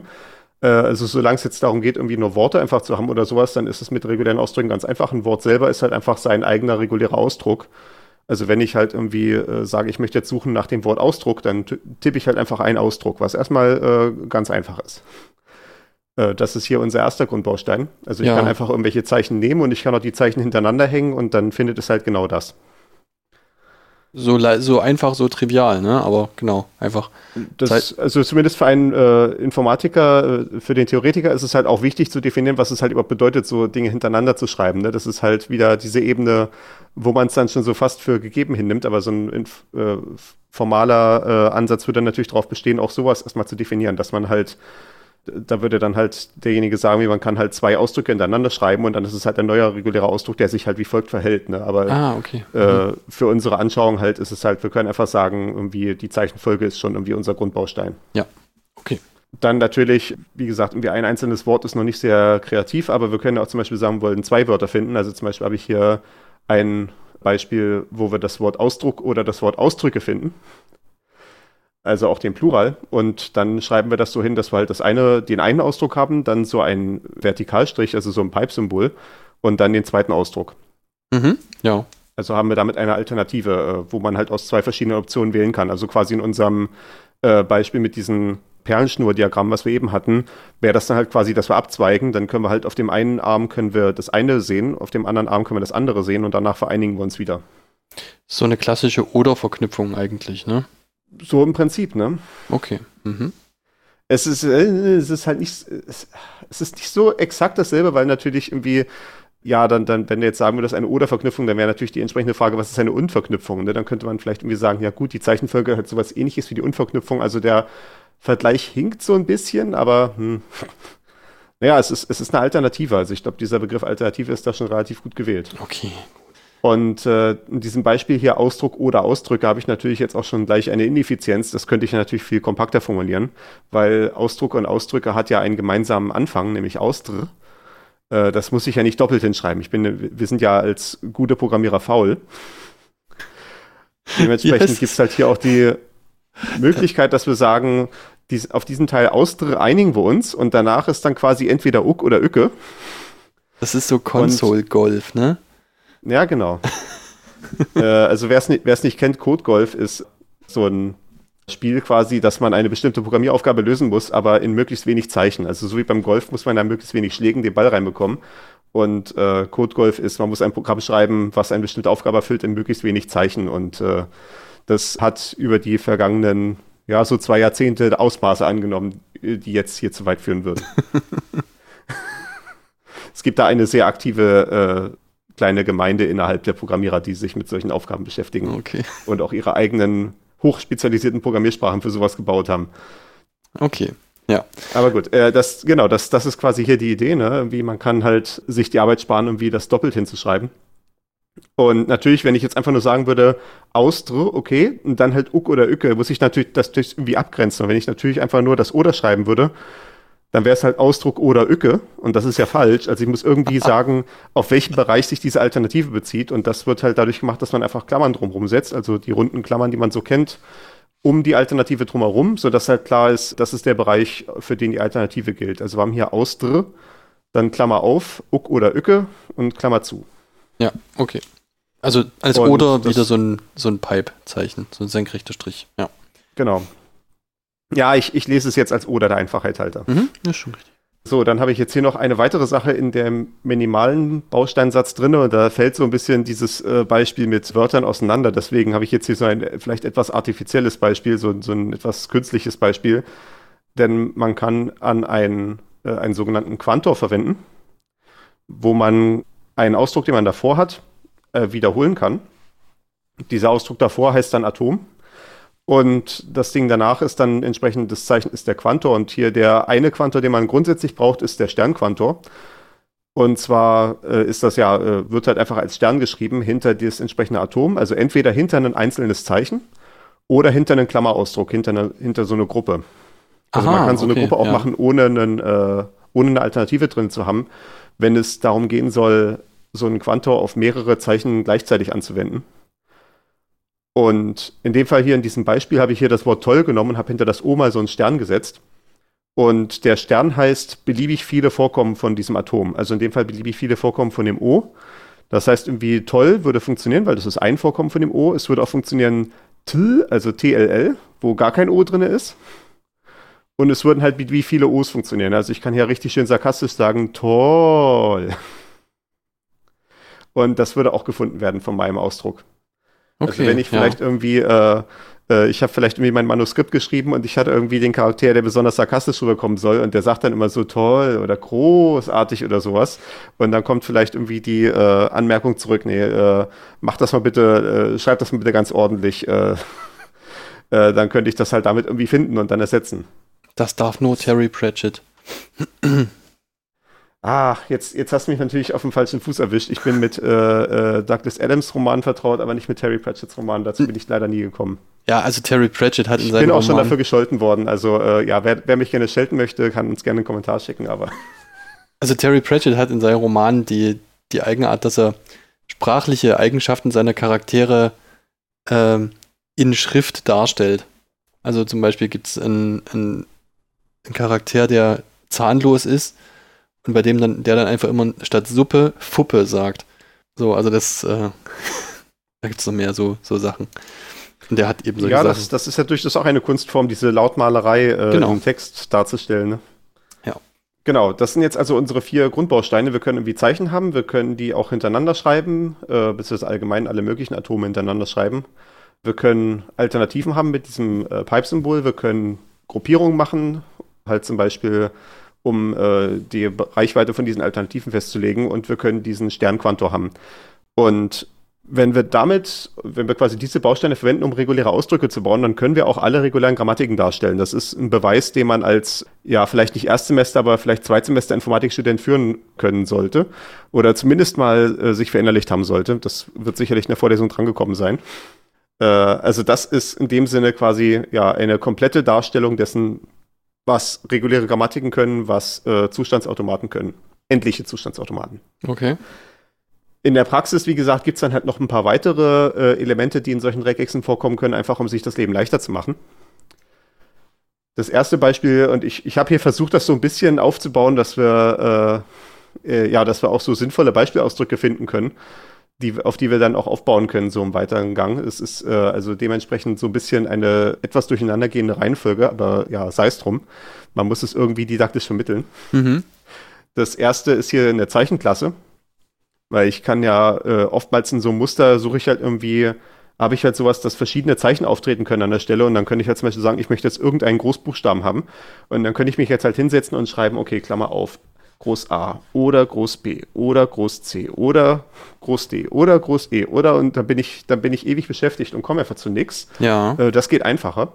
Deswegen wurde sich dann diese Syntax mit der Zeichenklasse überlegt, dass man so eckige Klammer aufschreibt und dann alles bis zur entsprechenden schließigen eckigen Klammer sind Alternativen von einzelnen Zeichen, die ich aber ohne dieses ganze Oder hinschreiben kann. Also ich kann dann einfach schreiben, Groß A, Groß B, Groß C, Groß D, Groß E, das ist ja schon mal hilfreich. Da hat man schon mal die Hälfte der Zeichen gespart, weil ich diese ganzen Oders nicht äh, die ganze Zeit brauche. Ja. Und dann ist der zweite Trick bei diesen Zeichenklassen, dass man noch sagen kann, okay, also wenn ich Groß A, Groß B, Groß C und so weiter bis Z schreibe, das ist ja klar, was ich da jetzt irgendwie haben will. Es soll einfach alle Großbuchstaben sein. Das kann man auch darstellen, dadurch, dass ich halt so einen Zeichenbereich angebe, dass ich halt einfach sage Groß A bis Groß Z. Ah, und dann ja. äh, muss man hoffentlich vertraut sein. Also entweder man beschränkt sich auf solche äh, konventionellen Sachen wie halt irgendwie innerhalb der Großbuchstaben zu bleiben oder innerhalb der Kleinbuchstaben oder innerhalb der Ziffern. Äh, da funktioniert's. Wenn man aus dem Bereich rausgeht, dann geht's halt danach, wie die Zeichen im ASCII äh, geordnet sind, beziehungsweise im Unicode so dass es da eventuell zu Überraschungen kommt. Wenn ich jetzt irgendwie sage von Groß A bis äh, Lach-Emoji, dann oh können da, äh, sind da im Zweifelsfall relativ viele Zeichen dazwischen, mit denen ich vielleicht nicht gerechnet habe. Das ist eventuell gefährlich. Ja, okay, verstehe. Aber damit könnte man ja zum Beispiel so Sachen machen wie, ähm, keine Ahnung, ich weiß nicht, welche, wie meine Dateiendung geschrieben ist, ob die in kleinen oder in Groß Großbuchstaben geschrieben ist. Ich weiß zum Beispiel, dass ja. Digitalkameras manchmal Dateiendungen in Großbuchstaben abspeichern. Und dann könnte ich mir da halt einfach keine Ahnung, eckige Klammer auf, JPG Kleinbuchstaben und dann JPG in Großbuchstaben, eckige Klammer zu und damit hätte ich das abgedeckt. Irgendwie sowas, ja. Okay. Es gibt auch meistens bei solchen Tools, die reguläre Ausdrücke nehmen, so eine Option einfach zu sagen, ist es mir egal, ob es groß oder klein geschrieben ist. Das ist so ein äh, globaler Schalter, den man dann setzen kann. Und Ah, wenn man mhm. dann halt zum Beispiel JPG klein eingibt, dann würde es halt auch äquivalent jegliche Groß- oder Gemischtschreibung von JPG finden. Das äh, ist da auch eine weitere Optimierung. okay. Aber äh, ja. Ich hatte hier noch als Beispiel so ein, äh, ein Beispielausdruck, der tatsächlich mit den Sachen, die wir bis jetzt gemacht hatten, schon sinnvoll ist, ist eine Ganzzahl zu finden. Und äh, was man hier sehen kann, diesem Ausdruck, also entweder quasi ich finde eine blanke Null oder ich finde irgendeine Folge von Ziffern, die mit was anderem als einer Null anfängt. Also ich habe hier Null, dann habe ich eine Alternative für die äh, zweite Option, dann habe ich eine Zeichenklasse für 1 bis 9, quasi für die erste Ziffer, die nicht Null sein darf. ja. Und ich habe danach nochmal eine Zeichenklasse von 0 bis 9 für die Folgeziffern, die dann mit diesem Sternquantor versehen sind, weil von den Folgeziffern kann ich halt beliebig viele haben. Ah ja, okay. Mhm. Und das findet, äh, und das sollte ich jetzt noch hier korrigieren, unsere Notiz, das ist natürlich eine positive Ganzzahl, weil Vorzeichen haben wir da noch nicht drin. Das kommt dann später noch. Ah, okay. Ähm, halt mit dieser Konvention, dass halt man keine unnützen führenden Nullen drin hat. Also ich habe ja als Beispiele, man würde irgendwie damit treffen, 0 würde man treffen, natürlich die einzelne Null. Man würde zum Beispiel 42 treffen, wo einfach ja gar keine Null drin ist. Man würde 900 treffen. Da sind zwar Nullen drin, aber erst später. Man würde nicht sowas finden wie 0815, weil das ist halt, äh, ja, nee, das, das ist nicht gut. Äh, passt, passt nicht auf unser Muster. Äh, zumindest ja in dem, was wir hier definiert haben. Okay. Mal, was- man auch häufig findet, äh, ja, beziehungsweise eigentlich fast überall, worum die reguläre Ausdrücke vorkommen, sind so bestimmte feste Zeichenklassen, dass man äh, nicht nur sagen kann, ich kann jetzt irgendwie A bis Z sagen, zum Beispiel äh, ist es ja so ein relativ häufiger Anwendungsfall, halt dieses 0 bis 9 zu haben für eine Ziffer, die irgendwo vorkommen kann. Da gibt es dann meistens einfach so eine Abkürzung dafür, dass man Backslash D schreiben kann. Für Digit Und vermutlich. Für, Ne? für Digit, ne? Oder Okay. Backslash W für irgendein Zeichen, was in einem Wort vorkommen kann, was dann halt meistens sowas ist wie äh, Ziffer oder Zahl und eventuell auch ein Unterstrich. Ja, okay. Das ist dann so ein bisschen Programmiererlogik, für was ein Wort ist. Äh, äh, oder auch Backslash S für Whitespace, also quasi was halt stehen kann für Leerzeichen, für Tab, für Neuzeile und sowas alles. Mm, ja. Das sind solche Beispiele von solchen festen Zeichenklassen. Eine andere feste Zeichenklasse, die es auch im Prinzip immer gibt, ist die Klasse, die einfach alle Zeichen enthält, also ein beliebiges Zeichen. Und die wird geschrieben als Punkt. Das ist hier unser drittes Beispiel. Und äh, klassischerweise ist das dann mit so Punkt Stern. Da packe ich halt den Sternquantor dazwischen, so quasi, wenn ich halt irgendwie sage, ich äh, habe hier irgendwie eine erste Sache, dann kommt irgendwas und dann kommt irgendeine zweite Sache und das will ich irgendwie finden. Ne? Ich möchte Ah, irgendwie okay. äh, in, in meinem Kochrezept irgendwie finden, Zeilen, wo drin steht, wann der Backofen vorgeheizt werden soll. Ne? Dann könnte ich halt irgendwie sagen, Backofen, Punkt, Stern, vorheizen. Und das findet dann halt zum Beispiel halt solche Sätze wie jetzt den Backofen für 10 Minuten auf 200 Grad vorheizen. Ne? Weil für den ganzen Teil in der Mitte interessiere ich mich erstmal nicht, was dieses äh, Suchen angeht, Ja. sondern es soll halt nur sein, ist es irgendwie mit Backofen und Vorheizen was zu tun. Okay, ja. Oder hier als Beispiel, was ich hier hatte, ist Klammerausdrücke, also äh, einfach, ja, Klammer auf, Punkt, Stern, Klammer zu. Also einfach irgendwas, was innerhalb von Klammern steht. Irgendwas, was innerhalb von Klammern steht. Ja. Und äh, was natürlich auch genau das Problem hat, was wir besprochen hatten, dass halt ein regulärer Ausdruck keine balancierten Klammern finden kann. Also äh, eins der Beispiele, was ich hier habe, wäre halt, ja, das ist dieses, dieses letzte Beispiel hier, Klammer auf, siehe oben, Klammer auf oder nicht, Klammer zu. Und man sieht natürlich jetzt in diesem Beispiel, dass sind die Klammern nicht balanciert, sondern das hat einfach nur so lange gefunden, bis halt meine Klammer zu war und das kommt, passt schon irgendwie hin. Ja, okay. Das würde technisch gesehen drauf passen. Was man in solchen äh, Suchprogrammen da meistens hat, ist, dass sich diese Regexen greedy verhalten, also gierig. Also wenn man so einen Stern hat, der versucht, so viel wie möglich zu futtern von der Eingabe und einem möglichst langes Ergebnis zurückzugeben. Das ist so die Standardeinstellung. Man kann das dann eventuell noch umschalten, dass man hinter den Stern noch ein Fragezeichen stellt, das, was dann die, äh, das Verhalten umdreht, dass es möglichst wenig findet. Ah, Also das hier wäre jetzt zum Beispiel, was ich jetzt hier, dieses Beispiel, was ich hatte, wäre halt das Beispiel, dass er relativ äh, möglichst wenig findet, weil er quasi bei der ersten Klammer gestoppt hat. Das Gegenbeispiel wäre natürlich irgendwie, dass ich jetzt sage, ich suche einen Klammerausdruck und er findet halt irgendwie den ersten Klammerausdruck von dem ersten Klammerausdruck die erste Klammer und dann zehn Seiten weiter von dem nächsten Klammerausdruck die schließende Klammer. Und alles dazwischen ist halt technisch gesehen in der Klammer drinne. Zumindest aus Perspektive des regulären Ausdrucks. Ja, Also okay, das ist nicht aus natürlich- unserer Perspektive. Ja. Also da sind halt dann wieder ganz klar die Grenzen. Da kann man dann halt versuchen, noch zu arbeiten mit so Zeichenklassen. Dass man dann halt sagt, ich habe halt eine Zeichenklasse innerhalb der Klammer drinne, anstatt dieses Punktes, der einfach alles enthält außer eine Klammer. Da gibt es dann auch meistens eine Abkürzungsschreibweise äh, dafür, dass man bei so einer Zeichenklasse vorne so ein Hütchen, so ein Karree äh, reinschreiben kann. Und dann heißt es quasi alles außer den Sachen, die ich angebe, also genau umgedreht. Und dann könnte ich halt äh, so eine Zeichenklasse haben, die halt quasi alles außer der Klammer zu enthält. Aber dann hätte ich natürlich das Problem, dass ich verschachtelte Klammer nicht mehr finde. Also es ist alles nicht so ganz optimal. Ja, da kommen okay. wir dann halt an die Grenzen von dem ran, was reguläre Ausdrücke machen können. Das oh, ist ja, halt, wie gesagt, kein universelles Werkzeug, ja. sondern es ist eins, was sich durch eine relativ gute Balance auszeichnet von Mächtigkeit und äh, Effizienz und so weiter. Mhm, ja. Weiteres Element, was wir haben, ist ein Fragezeichen-Quantor. Das äh, ist für Sachen, die optional sind.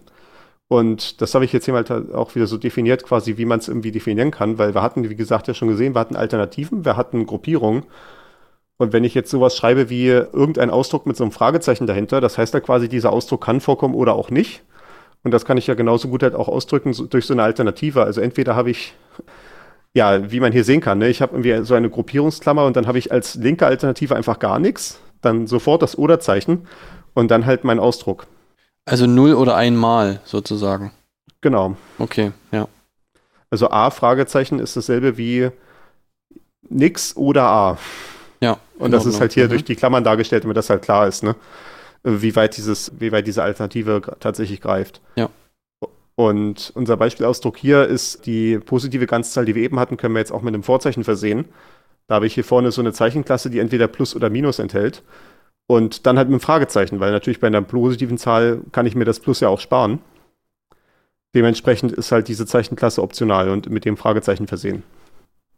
Ah ja, okay, gut. Es kann also 0 oder einmal. Das bedeutet, es hat, ja, es hat entweder ein Vorzeichen oder es hat keins. Ja, damit sind automatisch ja. auch alle Negativen abgedeckt. Ja, stimmt. Mhm. Was natürlich nicht erlaubt wäre, wäre halt zum Beispiel mehrere Vorzeichen. Das ist nicht vorgesehen. Stimmt. Also ich meine, gut, mhm. man kann natürlich wieder sagen, minus minus 42 könnte wieder plus 42 sein, aber dann ist man schon wieder fast dabei, irgendwie komplette Ausdrücke zu definieren. Und das ist ja hier nicht der Sinn und Zweck der ganzen Aktion wenn da minus minus 42 stünde, das könnte ja da durchaus stehen. Da könnte auch äh, plus minus 42 stehen. Aber es würde ja trotzdem nur das minus 42 gefunden werden, oder? So wie der reguläre Ausdruck jetzt dasteht, ja. Okay, gut. Also wenn, wenn das halt dieser Anwendungsfall ist, ich möchte irgendwie äh, Teile rausgreifen, die auf den Ausdruck passen, dann wäre es halt genau so, ne? Irgendwie ein Text, der plus minus 42 enthält, da würde der Ausdruck halt nur den minus 42 Teil finden und das plus halt nicht finden, weil das nicht auf das Muster passt. Man kann ja auch sowas haben wie, äh, was auch ein durchaus äh, häufiger Anwendungsfall ist, ich habe äh, einen bestimmten Eingabetext, der größtenmäßig auch begrenzt ist und ich möchte gucken, ob der, auf, auf, ob der komplett auf einen bestimmten Ausdruck passt. Also zum Beispiel, der Nutzer hat eine E-Mail-Adresse eingeben, ist das eine E-Mail-Adresse? Und ja. dann wäre es natürlich blöd, wenn da vorne noch irgendwie äh, noch so ein äh, Stern-Emoji drin ist. Dann ja. würde ich halt sagen, nee, geh weg. Ne? Also da würde ich halt auf alles matchen. Das äh, macht man dann mit diesen Ankern, die wir hier noch ganz am Ende in der Liste haben. Okay. Aber ja, für, für, diesen Fall, ich suche nur Teile, die halt passen, würde man dann tatsächlich halt nur den Teil finden, der passt. Ja, okay. Wenn wir schon beim Thema Quantoren sind, habe ich hier noch zwei weitere Quantoren der, die eine Sache, die ich hier als ähm, Fix-Quantor bezeichnet habe, ist sowas, was tatsächlich nicht immer vorkommt. Je nachdem, mit welcher Implementation äh, von solchen Regex man zu tun hat. Aber wenn man es hat, ist es durchaus äh, relativ hilfreich.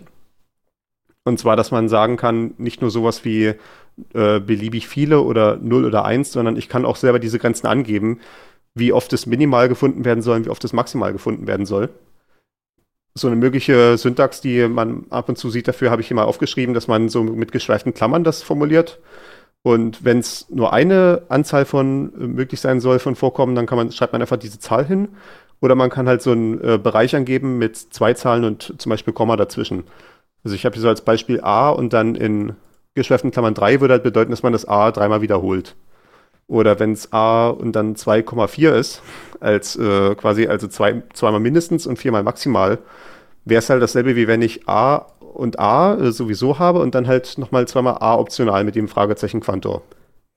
Okay, ja. Also man kann halt sehen, wie das sich alles zurückführen lässt auf diese Grundlagenbausteine, äh, die wir am Anfang besprochen haben. Ja. Das ist, äh, soll hier so ein bisschen dieses darstellen, ne? dass es halt, äh, dass es halt alles auf diese Grundlagen zurückzuführen ist und dass jetzt quasi hier nur alles ja ein bisschen Hilfswerkzeuge sind, um das Ganze für den Endanwender ein bisschen angenehmer zu machen. Ja. Ähm, Gibt es da nicht sogar auch noch die Möglichkeit, dass man zum Beispiel schreiben könnte, dieses Zeichen gespeifte Klammer auf, 3, Komma, gespeifte Klammer zu und dann steht es einfach für mindestens 3 und beliebig Ja. viel? Okay, ja. Ja. Also man kann auch mal, äh, wenn, wenn solche Syntaxen unterstützt werden, dann ist es meistens so, dass man auch dann wie Grenzen weglassen kann, ja. Ja, okay. Oder dass man auch sowas sagt wie äh, halt nur Komma 5, das halt, ist dann quasi bis zu 5 Treffer äh, starten okay. von 0. Ja. Also dass man da die Grenzen, äh, die man nicht braucht, quasi weglassen kann. Mhm. Klassisches Beispiel hier ist einfach irgendwie, wir suchen nach einer Postleitzahl, das sind einfach fünf Ziffern. Also hier die Zeichenklasse 0 bis 9 und die dann fünfmal wiederholt. Ja. Das ist ja auch so eine wichtige Sache, ne, die äh, äh, erstaunlich viele Leute falsch machen. Vielleicht nicht unbedingt in Deutschland, aber so, wenn man zum Beispiel in anderen Ländern irgendwie in Online-Shops einkauft und wir als Dresdner kennen das ja sicherlich das Problem oder die Sachsen allgemein, die ja mit den Postleitzahlen gesegnet sind, die mit Null anfangen. Da kommt damit unter die, das Paket an mit einer Postleitzahl, wo dann eine Ziffer fehlt, weil die, der Online-Shop, wo man bestellt hat, das halt einfach als eine Zahl abgespeichert hatte, diese Postleitzahl.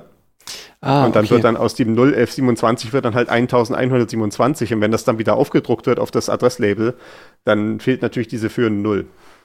Ja, verstehe. Das, das ist tatsächlich eine Sache, die bei der Deutschen Post auch keine Probleme macht, weil die wissen das einfach schon, dass die Ausländer damit nicht klarkommen. Krass. Aber man, man sollte nicht unterschätzen, wie resilient dieses Postadressierungssystem tatsächlich ist in der Praxis. Ne? Also auch so was Zeichenenkodierung und so angeht, äh, die eventuell kaputt gemacht werden in irgendwelchen Online-Shops, so Umlaute und äh, SZ und solche Sachen. Ne? Das kommt dann doch meistens an. Ja, okay, gut.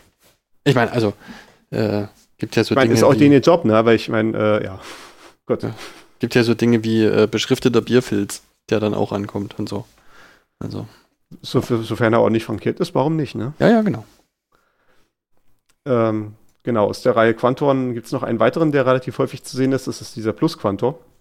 Wir warten den Stern, der halt beliebig viele auf Vorkommen ist. Aber was man ja häufig haben will, ist, dass man den Fall Null Vorkommen ausschließen möchte. Also, dass man halt sagen möchte, mindestens ein Vorkommen. Und das ist dann Plus. Das kann ich einfach dadurch definieren, dass ich sage, A plus ist dasselbe wie A gefolgt von A Stern. So kann man sich das klar machen, dass das auf jeden Fall auch möglich ist. Und als Beispiel habe ich mal hier so eine Regex geschrieben, wo man Domainnamen finden kann. Denn da ist Ja. es ja quasi so, ich habe halt diese mehreren Teile, die alle durch Punkte getrennt sind, wo, also sowas halt wie zum Beispiel hier www.example.com. Und äh, da habe ich halt diese einzelnen Wortteile, also das www und das example und das com und sowas. Und die müssen natürlich alle mehrere Zeichen enthalten. Also da muss ich mit diesem Plusquantor arbeiten. Da kann ich nicht einfach Stern sagen, weil dann hätte ich halt auch sowas wie www.com. Und das ist nicht gültig. Das ist, das ist nicht erlaubt. Ah, okay, ja, verstehe. Dass dann irgendwelche Zeichen drin sind. Gut, deswegen sind die Zeichenklassen auch so eng definiert, weil zum Beispiel auch keine Umlaute drin sein dürfen, ja, verstehe. Ja. Also ja, äh, gegenüber einem Endanwender können Umlaute drinne sein. Also irgendwie sowas wie müller.de ist ja mittlerweile erlaubt. Ja, aber das funktioniert Aber ja die anders. technischen Systeme kommen damit nicht klar. Das Ja. wurde dann, das wird dann dadurch dargestellt, dass halt, wenn der Browser mit sowas wie müller.de konfrontiert wird, wird das Ü dann durch eine Codierung ersetzt, die dann nur diese hier dargestellten Zeichen verwendet, die auch erlaubt sind. Genau. Also Mhm. A bis Z in groß und klein, 0 bis 9, Bindestrich und Unterstrich. Das ist, äh, was tatsächlich erlaubt ist.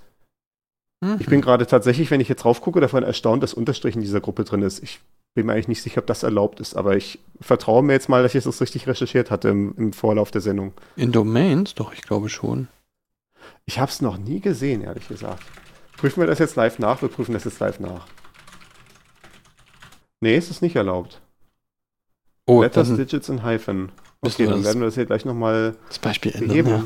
Das, das, das beheben.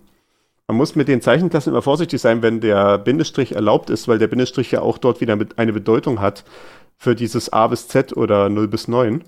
Äh, da muss man dann immer gucken, dass man den Bindestrich irgendwie für sich alleine irgendwo schreibt, wo das nicht fehlinterpretiert werden kann. Also in dem Fall hier zum Beispiel ganz ans Ende. Das, das führt ja noch in dieses Problem Escaping rein, was wir noch gleich haben, aber Ja. äh, Ich mache jetzt mal noch den letzten Punkt in unserer Liste von häufigen Sachen, äh, die man so antreffen kann in solchen Regexen und das ein Anker. Das hat wir eben schon kurz dieses Problem anklingen lassen. Wenn ich jetzt irgendwie sowas wie plus minus 42 habe, möchte aber vielleicht irgendwie, dass meine Regex nur zutrifft, wenn das wirklich auf alles im Text zutrifft und nicht irgendwie noch so Sachen überbleiben. Und das kann man in den vielen Fällen mit Ankern darstellen. Und die klassischen Anker sind hier dieses Hütchen und dieses Dollarzeichen, die dann jeweils stehen für Zeilenanfang oder Zeilenende oder je nach Kontext auch für Textanfang und Textende. Und dann könnte ich natürlich sagen, ich nehme mir meine Regex hier, die für Ganzzahlen zutrifft und mache einfach da diese beiden Anker vorne und hinten dran. Und dann muss halt, dann wird es halt nur ein Ergebnis geben, wenn diese Regex tatsächlich auf den gesamten Text zutrifft und nicht nur auf irgendein Teilstückchen. Ja, okay, ich verstehe, ja. Anderer Anker, der auch öfter mal vorkommt, der gar nicht so ohne weiteres auszudrücken ist, das geht dann schon so ein bisschen, naja, das, das ist halt auf, dieses, auf diesen Anwendungsfall zugeschnitten, eben, dass man nur Teile äh, abgreift hat man auch eventuell diesen Anwendungsfall, ich möchte gerne eine Wortgrenze haben, was an und für sich ja erstmal etwas ist, was nicht irgendwie tatsächlich Zeichen auf Zeichen zutrifft, sondern ja quasi so, eine, so, eine, so ein Strukturhinweis ist, der irgendwo in die Mitte von so einem Text zeigen kann. So eine Wortgrenze hier, also meistens heißt es dann hier Backslash B. Und ich habe jetzt so ein Beispiel, einen Ausdruck Schulz, also der, der, der Nachname Schulz, gefolgt von diesem Backslash B wenn ich jetzt tatsächlich nur das Wort Schulz finden möchte und nicht zum Beispiel Schulze oder irgendwelche anderen Wörter, die mit diesem Teil anfangen. Ja, okay. Oder zum Beispiel, wenn ich sage Meier und dann Backslash B, dann wäre das halt, würde halt den Namen Meier finden, aber nicht zum Beispiel das Wort Meierei. Ja, okay. Das ist äh, soweit so einleuchtend. Die Anker, sind das die einzigen Anker, die als Anker gelten? Es gibt auch noch andere Anker oftmals, aber das geht dann wirklich schon in, das, in den Bereich, was sehr spezifisch ist für das konkrete Produkt, über das man dann redet. Also jeder hat halt wieder so ein bisschen eine andere Vorstellung davon, was man irgendwie an äh, in Regexen erlaubt. Teilweise ja. geht das dann auch aus dem heraus, was als äh, regulärer Ausdruck gilt. Also wenn man zum Beispiel in Perl mit Regexen arbeitet, die haben einige sehr fortgeschrittene Features, die äh, technisch gesehen keine regulären Grammatiken mehr sind. Zum Beispiel Klammerausdrücke wiederverwenden und sowas, ne? Ja, genau. Das wäre ja. ein klassisches Beispiel, ne? Irgendwie das, was dort möglich ist, dass man, also das ist sowieso eine Funktion, die äh, dann relativ häufig im Kontext von regulären Ausdrucken Verwendung findet, zum Beispiel, wenn man so eine Textersetzung macht, dass man bei den Klammerausdrücken dann quasi sich darauf beziehen kann, was in den Klammern drinne steht, dass man die halt so verwenden kann, um bestimmte Teilstücke rauszugreifen und dann halt sich im Ersetzungsmuster darauf beziehen kann, dass man halt zum Beispiel sagt, irgendwie, ich habe vielleicht äh, Namen, die geschrieben sind als Nachname, Komma, Vorname. Und ich möchte die gerne umdrehen in die in Deutschland übliche Konvention, dass der Vorname zuerst kommt. Ja. Äh, würde ich dann dementsprechend also irgendwie einen Ausdruck schreiben, der halt quasi eine Gruppe von Wortzeichen trifft und das mache ich dann in so eine Klammer rein. Dann halt Komma, Leerzeichen und dann nochmal so eine Gruppe von Wortzeichen, von, von Buchstaben. Und äh, dann wäre da mein Ersetzungstext halt Gruppe 2, Leerzeichen Gruppe 1. Genau, okay, damit steht damit dann der dann Vorname halt, vorne, äh, ja. Genau. Dass dann halt aus Mustermann, Max dann Max Mustermann wird. Mhm. Ja, verstehe. Genau, ich mache das mit, ähm, mit Datumsersetzung, dass ich Datumsformat umdrehe. So, ja. das, äh, also ein Muster mit, mit quasi mit Punkten abgreife und dann äh, durch das, durch das ISO-Format ersetze, um irgendwie Sachen. Durch das objektiv bessere Format. Durch das, genau, durch das objektiv beste Format. Wie, wie bereits besprochen. Ja, richtig. Ähm, ja, genau. Und äh, in Perl-Regexen ist es auch erlaubt, dass man diese Rückreferenzen direkt innerhalb der Regex verwendet, also in dem Ausdruck selber dass man halt sagen kann, ich sammle mir irgendwie so ein paar Zeichen auf und dann mach, kommt dann halt noch irgendwas anderes in meinem Ausdruck und danach kommt dann halt diese Rückreferenz einfach. Also, dass man nicht einfach nur sagt, ich schreibe jetzt denselben Teil nochmal hin, quasi oh. sowas wie, auch hier können irgendwie Buchstaben stehen, sondern hier müssen dieselben Buchstaben stehen wie vorne. Und das geht natürlich diesem Konzept von regulären Ausdrücken gegen den Strich, wo man sich dann wieder Dinge merken muss zwischendurch. Das wirkt sich ja dann auch schon stark auf die Lesbarkeit der Sachen aus, ne? Also Lesbarkeit von regulären Ausdrücken ist klassischerweise so ein Problem. ähm, bestes Beispiel dafür war E-Mail-Adressen, weil E-Mail-Adressen haben eine erstaunliche Komplexität in sich drin. in dem, was alles erlaubt ist, auch so aus historischen Gründen, äh, so aus der Zeit, als man in E-Mail-Adressen noch Routingpfade angeben musste, so, wo man nicht einfach geschrieben hat, irgendwie äh, Professor Meyer at Universität Karlsruhe, sondern man konnte auch sowas in der E-Mail-Adresse drinnen schreiben wie Professor Meyer at Universität Karlsruhe via Universität Mainz, man keine direkte Verbindung zur Universität in Karlsruhe hatte. Oh. Und äh, äh all, all solche Überbleibsel aus früheren Zeiten sind damit drinne was Regexen für E-Mail-Adressen, wenn man sie richtig machen wollte, erstaunlich groß macht. Also äh, ich glaube, irgendwie eine vollständige Regex für E-Mail-Adressen wäre so etwa 10.000 Zeichen lang. Das ist sehr was, beeindruckend. Okay.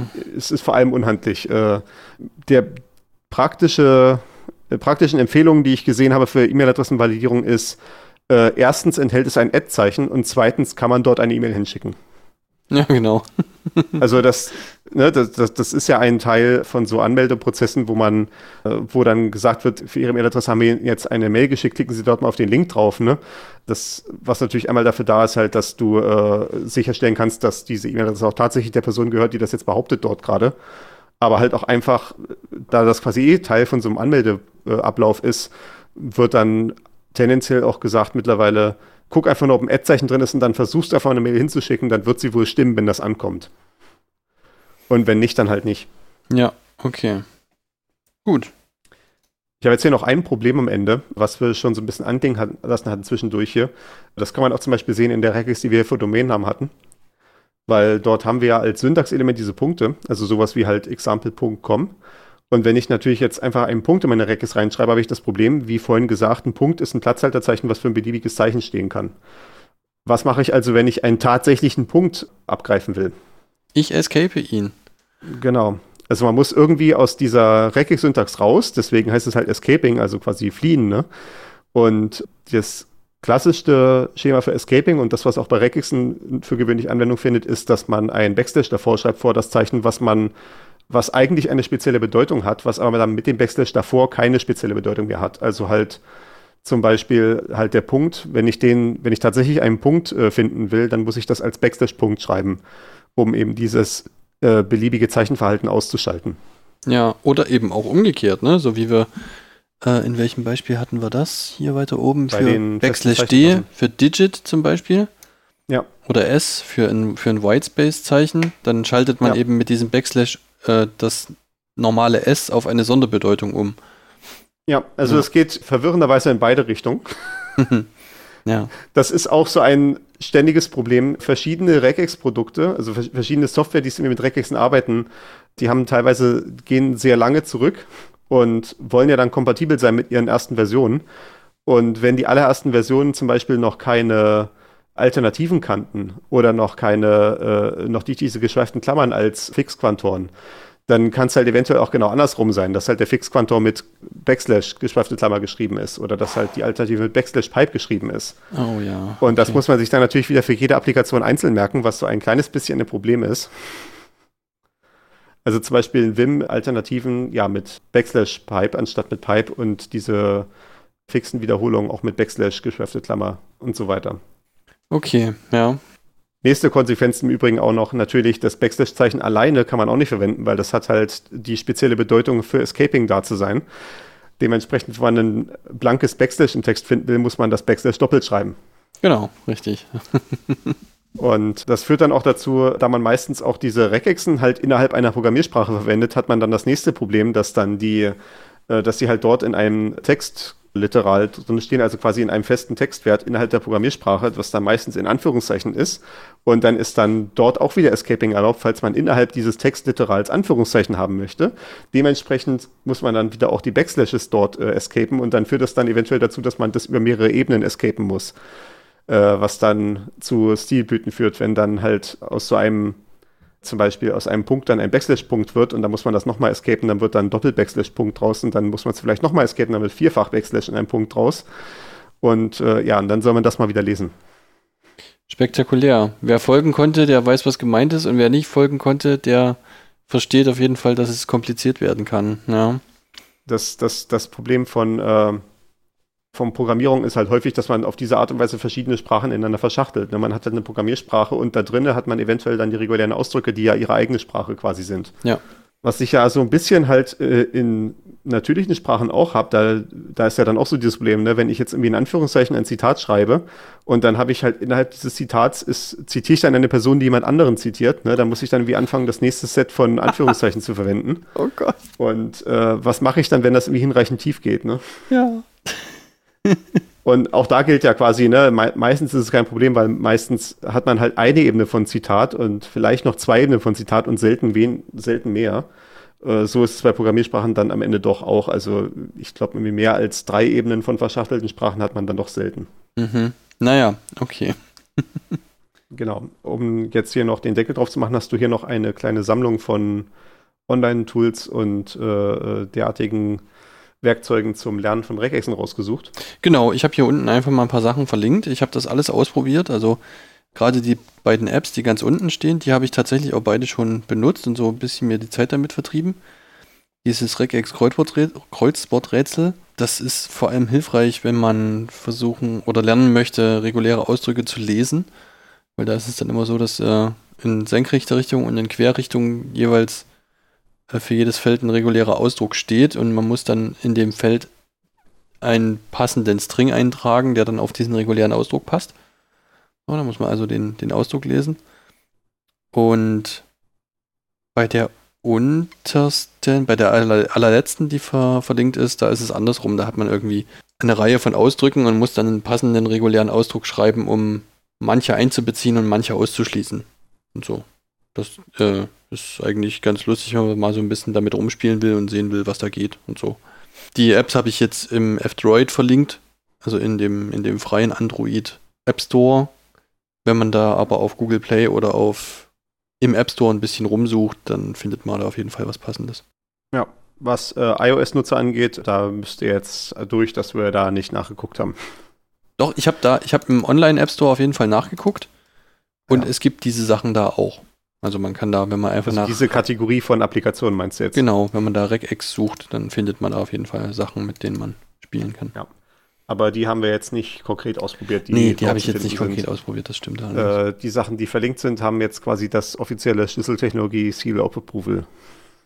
Ja, zumindest, zumindest die beiden Apps und die Online-Sachen habe ich jetzt. In den, äh, zumindest in den von uns reviewten Versionen. Ja, genau, stimmt wenn, wir übernehmen keine Haftung dafür, wenn die Entwickler jetzt irgendwie nächste Woche auf die Idee kommen, da irgendwie äh, Quatsch einzubauen, NFTs oder keine Ahnung. Oh Gott. Okay, das reicht. Gut, dann denke ich mal, der zweite Take ist jetzt hoffentlich der finale Take. Und dann würde ich sagen, die nächste Folge schneiden wir in drei Wochen. Damit könnt ihr rechnen. genau. Vielen Dank fürs Zuhören. Ciao, ciao, bis zum nächsten Mal.